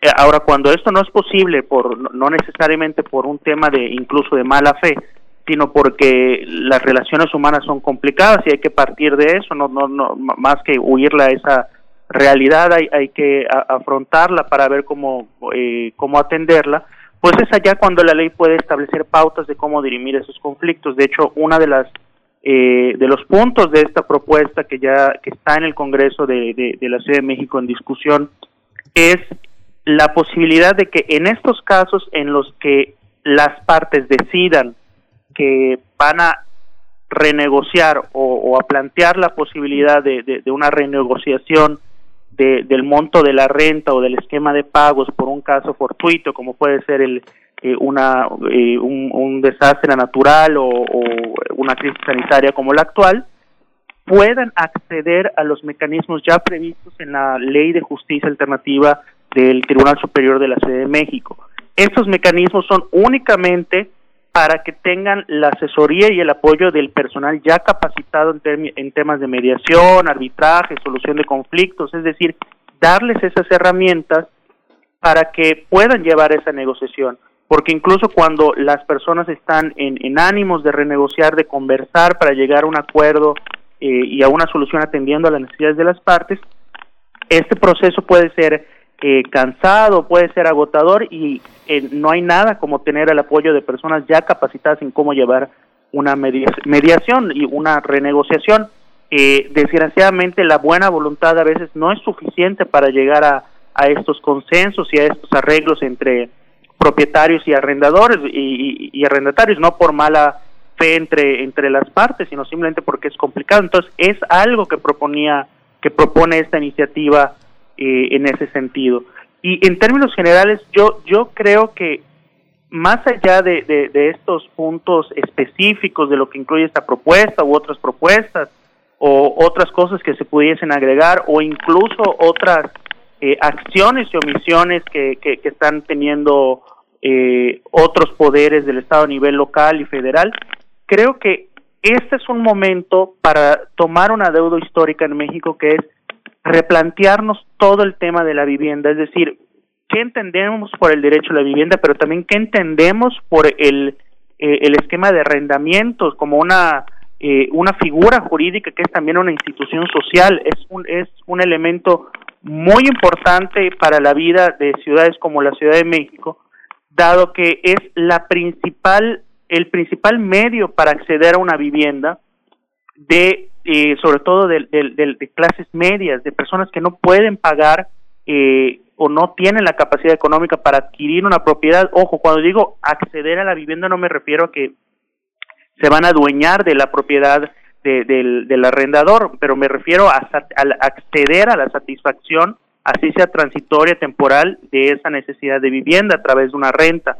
Entonces, el arrendamiento es una institución muy importante, pero también es compleja porque parte de una desigualdad eh, que está, quiero ser, eh, eh, que quiero detallarlo de, de, manera muy específica para que no haya confusiones, pero parte de una relación de desigualdad en la cual la persona que pone en renta una propiedad normalmente tiene otra adicional en la cual vivir, sea de su propiedad o no, pero tiene satisfecha su necesidad de vivienda y tiene una extra a través de la cual decide ponerla en renta para tener un, un rédito adicional. Y la persona que renta, la persona inquilina, normalmente renta porque no tiene otra forma o no tiene otra vivienda para habitar entonces partimos de esta desigualdad que por supuesto en muchos casos no es la gran inmobiliaria contra el inquilino, muchas veces propietario e inquilino tienen una capacidad económica muy similar. Eh, de, desde esta coordinación de organizaciones y activistas que hemos estado con este tema, eh, partimos del hecho de que no podemos analizar el tema del arrendamiento desde una lógica de quién es el bueno y quién es el malo a priori. O sea, no, no es el, el, inquilino bueno y el propietario malvado, ni el propietario eh, bueno, trabajador responsable y el inquilino parásito. Son dos personas eh, eh, que pueden tener cualquier tipo de perfil, cualquier tipo de virtud y, y, y, de, y de defectos, pero lo importante es que partan, sea quien sean, las normas estén, de, estén hechas de tal manera que estos problemas puedan resolverse de manera equitativa. Entonces, incluso estas esta iniciativa y estas propuestas que se han hecho, como otras que se han hecho, que a lo mejor no constan ya en una iniciativa propiamente presentada en el Congreso, pero que desde el movimiento del derecho a la vivienda se han estado planteando, no buscan determinar desde antes quién va a ganar un juicio o a quién darle la razón, si al inquilino o al propietario, sino cuáles son las bases de las cuales debiéramos partir para que en caso de conflicto los eh, eh, la resolución judicial pueda realmente eh, ser equitativa. Estamos conversando con Silvia Emanueli y Calicho Escofié. Eh, preguntarles a ambos ya en un comentario de cierre mm, no sé si seguramente eh, quienes nos escuchan pues saben de, incluso hay declaraciones muy puntuales de Laida Sansores en la Álvaro Obregón de la misma Ernestina Godoy y en fin, hay estudios que, que hablan de una mafia inmobiliaria para el caso de la Ciudad de México, donde pues la misma Ciudad de México es un espacio de un usufructo elevado. ¿Qué decir? ¿Cómo, ¿Cómo complica la situación estas grandes redes o estos consorcios inmobiliarios? Porque pareciera que aquí estamos hablando solamente de arrendatarios particulares. Incluso eh, Calicho hace esta comparación, eh, que, no necesariamente hay una disparidad en los estilos de vida, en las posibilidades eh, de, de, vida entre, entre ambas partes. Pero, ¿qué decir? ¿Cómo se complica? esta cuestión con las llamadas mafias inmobiliarias en Ciudad de México. Silvia Emanueli. Pues tocas un punto fundamental. Eh, en primer lugar, decir, efectivamente, eh, Calicho ha precisado que estamos hablando también de pequeños propietarios, pero también estamos hablando en el ámbito de la renta eh, de grandes propietarios que concentran eh, inmuebles en sus manos y que, eh, digamos, no dependen al 100% de eh, la renta para eh, seguir, digamos, haciendo la vida que están haciendo. Ya se hacía mención a un dato del INEGI que solo el 8% de los hogares dependen de la renta en México. Aún así, no estamos eh, diciendo que obviamente no hay que pagar a estos grandes eh, grupos que están teniendo una serie de vivienda en sus manos, pero creo que sí podríamos hacer una diferencia entre el pequeño propietario y el gran grupo. Y lo que tú estás planteando es todavía otra vertiente que nos preocupa muchísimo en la Ciudad de México. Muchas veces entra, digamos, a todo el debate del ámbito penal. Nosotros estamos hablando del civil, pero sí creemos que eh, justamente eh, estas mafias inmobiliarias se están aprovechando de una serie de problemáticas que existen a nivel catastral, en el registro público de la propiedad, eh, reconoce el Programa Nacional de Vivienda 2019-2024, justamente todas estas eh, problemáticas y propone una serie de cambios eh, en los catastros para dar mayor seguridad y también eh, un poco nuestra iniciativa va en este sentido, el hecho de contar con un contrato por escrito seguramente no es la panacea, no es la solución a todo lo que es, digamos, la, la complejidad, decíamos, en la cual se encuentra la ciudad, pero sí avanza en dar seguridad a ambas partes. Eh, entonces es un poco en esa lógica eh, que se ha hecho también la iniciativa, considerando aún así eh, que no puede resolver de por sí la modificación de cinco artículos al, Código Civil un debate tan complejo. Pero repetimos un poco por lo que ya planteaban eh, en toda esta conversación y, y, este último punto, el debate hay que darlo, no podemos seguir escondiéndonos, no podemos transformarlo simplemente en un debate partidista, en un debate que se va eh, tergiversando a causa de la cercanía con las elecciones intermedias, sino que es un debate social que hay que dar, que las autoridades son llamadas a dar, pero también invitamos a inquilinos, inquilinas, propietarios y propietarias a entrar a este debate, a participar eh, de forma transparente en este debate para que realmente logremos avanzar y tener soluciones frente a este problema social que estamos viendo y que, como decíamos, otros países ya desde el mes de marzo han intentado enfrentar con una serie de decretos. Países como Argentina que tienen problemáticas en parte similares a las mexicanas y con la, el cual podríamos dialogar y de hecho eso estamos pensando hacer, que se conozca mejor lo que han sido las iniciativas de otros países para ver que sí se puede incluso frente a la complejidad eh, de, de, la realidad pues que, que están bien describiendo. Claro. Calicho Escofía, tenemos un par de minutos para tu comentario de cierre, por favor. Sí, yo nada más eh, sumarme a lo que menciona Silvia, pero también recordar que la política del Estado mexicano durante décadas se ha centrado en la adquisición de, vivienda, es decir, la política de vivienda se ha centrado en otorgar créditos para que las, las, sobre todo personas trabajadoras del sector formal, puedan comprar su propia vivienda.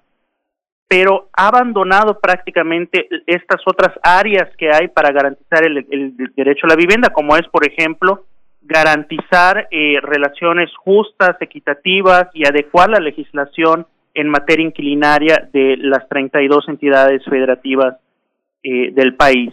Entonces, me parece que es una oportunidad, pero también una necesidad latente que el Estado mexicano eh, reconozca todas estas otras formas, eh, yo diría prácticamente abandonadas de, de garantizar el derecho a la vivienda, como la adecuación legislativa en materia de, de arrendamiento e incluso otras cuestiones como es la, la estas, este, este, este fenómeno de mafias inmobiliarias que se da en Ciudad de México, pero también se da en otros estados, y en el cual se, se, vemos que se entrelaza con el tema de impunidad y corrupción, ¿no? Al final del día, el mayor el, elemento de fuerza de este tipo de, de, de agrupaciones y, y, y, de personas que, que buscan apropiarse y, a, y de, de, bienes inmuebles y de desalojar personas para beneficio económico es la impunidad y la corrupción. Entonces, si no se combaten estas dos cosas, como en muchos otros problemas que hay en el país, no solo en, en vivienda, pues cualquier modificación legislativa va a ser eh, ilusoria o se va a quedar corta. Pero también creo que es importante que, que en México replanteemos la vivienda como un pilar no solo para que para evitar las situaciones de calle, sino también para apalear las desigualdades y la inseguridad en el país. Eh, los, el, la vivienda es la base para la garantía de muchos otros eh, derechos y esto le compete al Estado mexicano en su conjunto, ya sea, insisto, tanto a nivel local como a nivel eh, federal. Ahorita se está hablando de una iniciativa que puede ser modificada y adecuada y creemos que así tiene que ser en el Congreso de la Ciudad de México, pero también hay otras 31 entidades federativas que deben adecuar eh, su legislación y sobre todo creo que también en México debemos replantearnos, eh, por ejemplo, si no debiéramos crear incluso eh, justicia especializada en materia no solo de arrendamiento, sino de vivienda, como antes había en, México, juzgados eh, en materia inquilinaria, o como actualmente en países como Inglaterra y en Estados Unidos hay estas housing courts que son como juzgados eh, pequeños, especializados precisamente para eh, generar todo un bagaje de precedentes especializados en materia de vivienda y sobre todo para garantizar celeridad y pronta resolución de estos conflictos que muchas veces pues se ven envueltos en los rezagos judiciales en materia civil. Así es, pues, pues bueno, sigamos esta conversación. Nosotros les agradecemos mucho su, sus comentarios puntuales, su análisis y pues estaremos muy, muy de cerca siguiendo este, este tema. Muchas gracias Silvia Emanueli, Calicho Escofié. Gracias a ambos por eh, la conversación de esta mañana. Gracias a ustedes. Seguimos. Hasta pronto. Bien, pues 9.54 minutos. Vamos, eh, todavía tenemos charlas por delante conversando ahorita en los últimos minutos que nos quedan, sí, con Rojo Córdoba. Ha, hecho un espacio muy interesante que ahora se da por Zoom, es un evento en línea que va a tener lugar mañana, mañana a las 7 de la noche, es el miércoles 29 de julio y se llama micrófono abierto. Él dice, el micrófono es tuyo y ¿qué quieres decir? Es justamente el sentido de esta conversación. Precisamente ya está en la línea Rojo Córdoba, bienvenido, ¿cómo estás? Hola, ¿qué tal? Pues muy feliz de por fin coincidir con ustedes, queridos amigos. Gracias. Ay, al contrario. Gracias. Pues cuéntanos, por favor, de esta iniciativa Micrófono Abierto que tendrá lugar el próximo, el día de mañana, miércoles 29 de julio. Te escuchamos. Sí, pues eh, bueno, hola, ¿cómo están? Para los que no me conocen, me llamo Rojo Córdoba, soy eh, poeta interdisciplinario y organizo, pues fíjense, eh, eventos para los jóvenes, sobre todo, para los nacidos en los 80, los 90 y los 2000. Bueno, ese es el, el público que se ha acercado, pero el, el micrófono está abierto para, para todos los que gusten.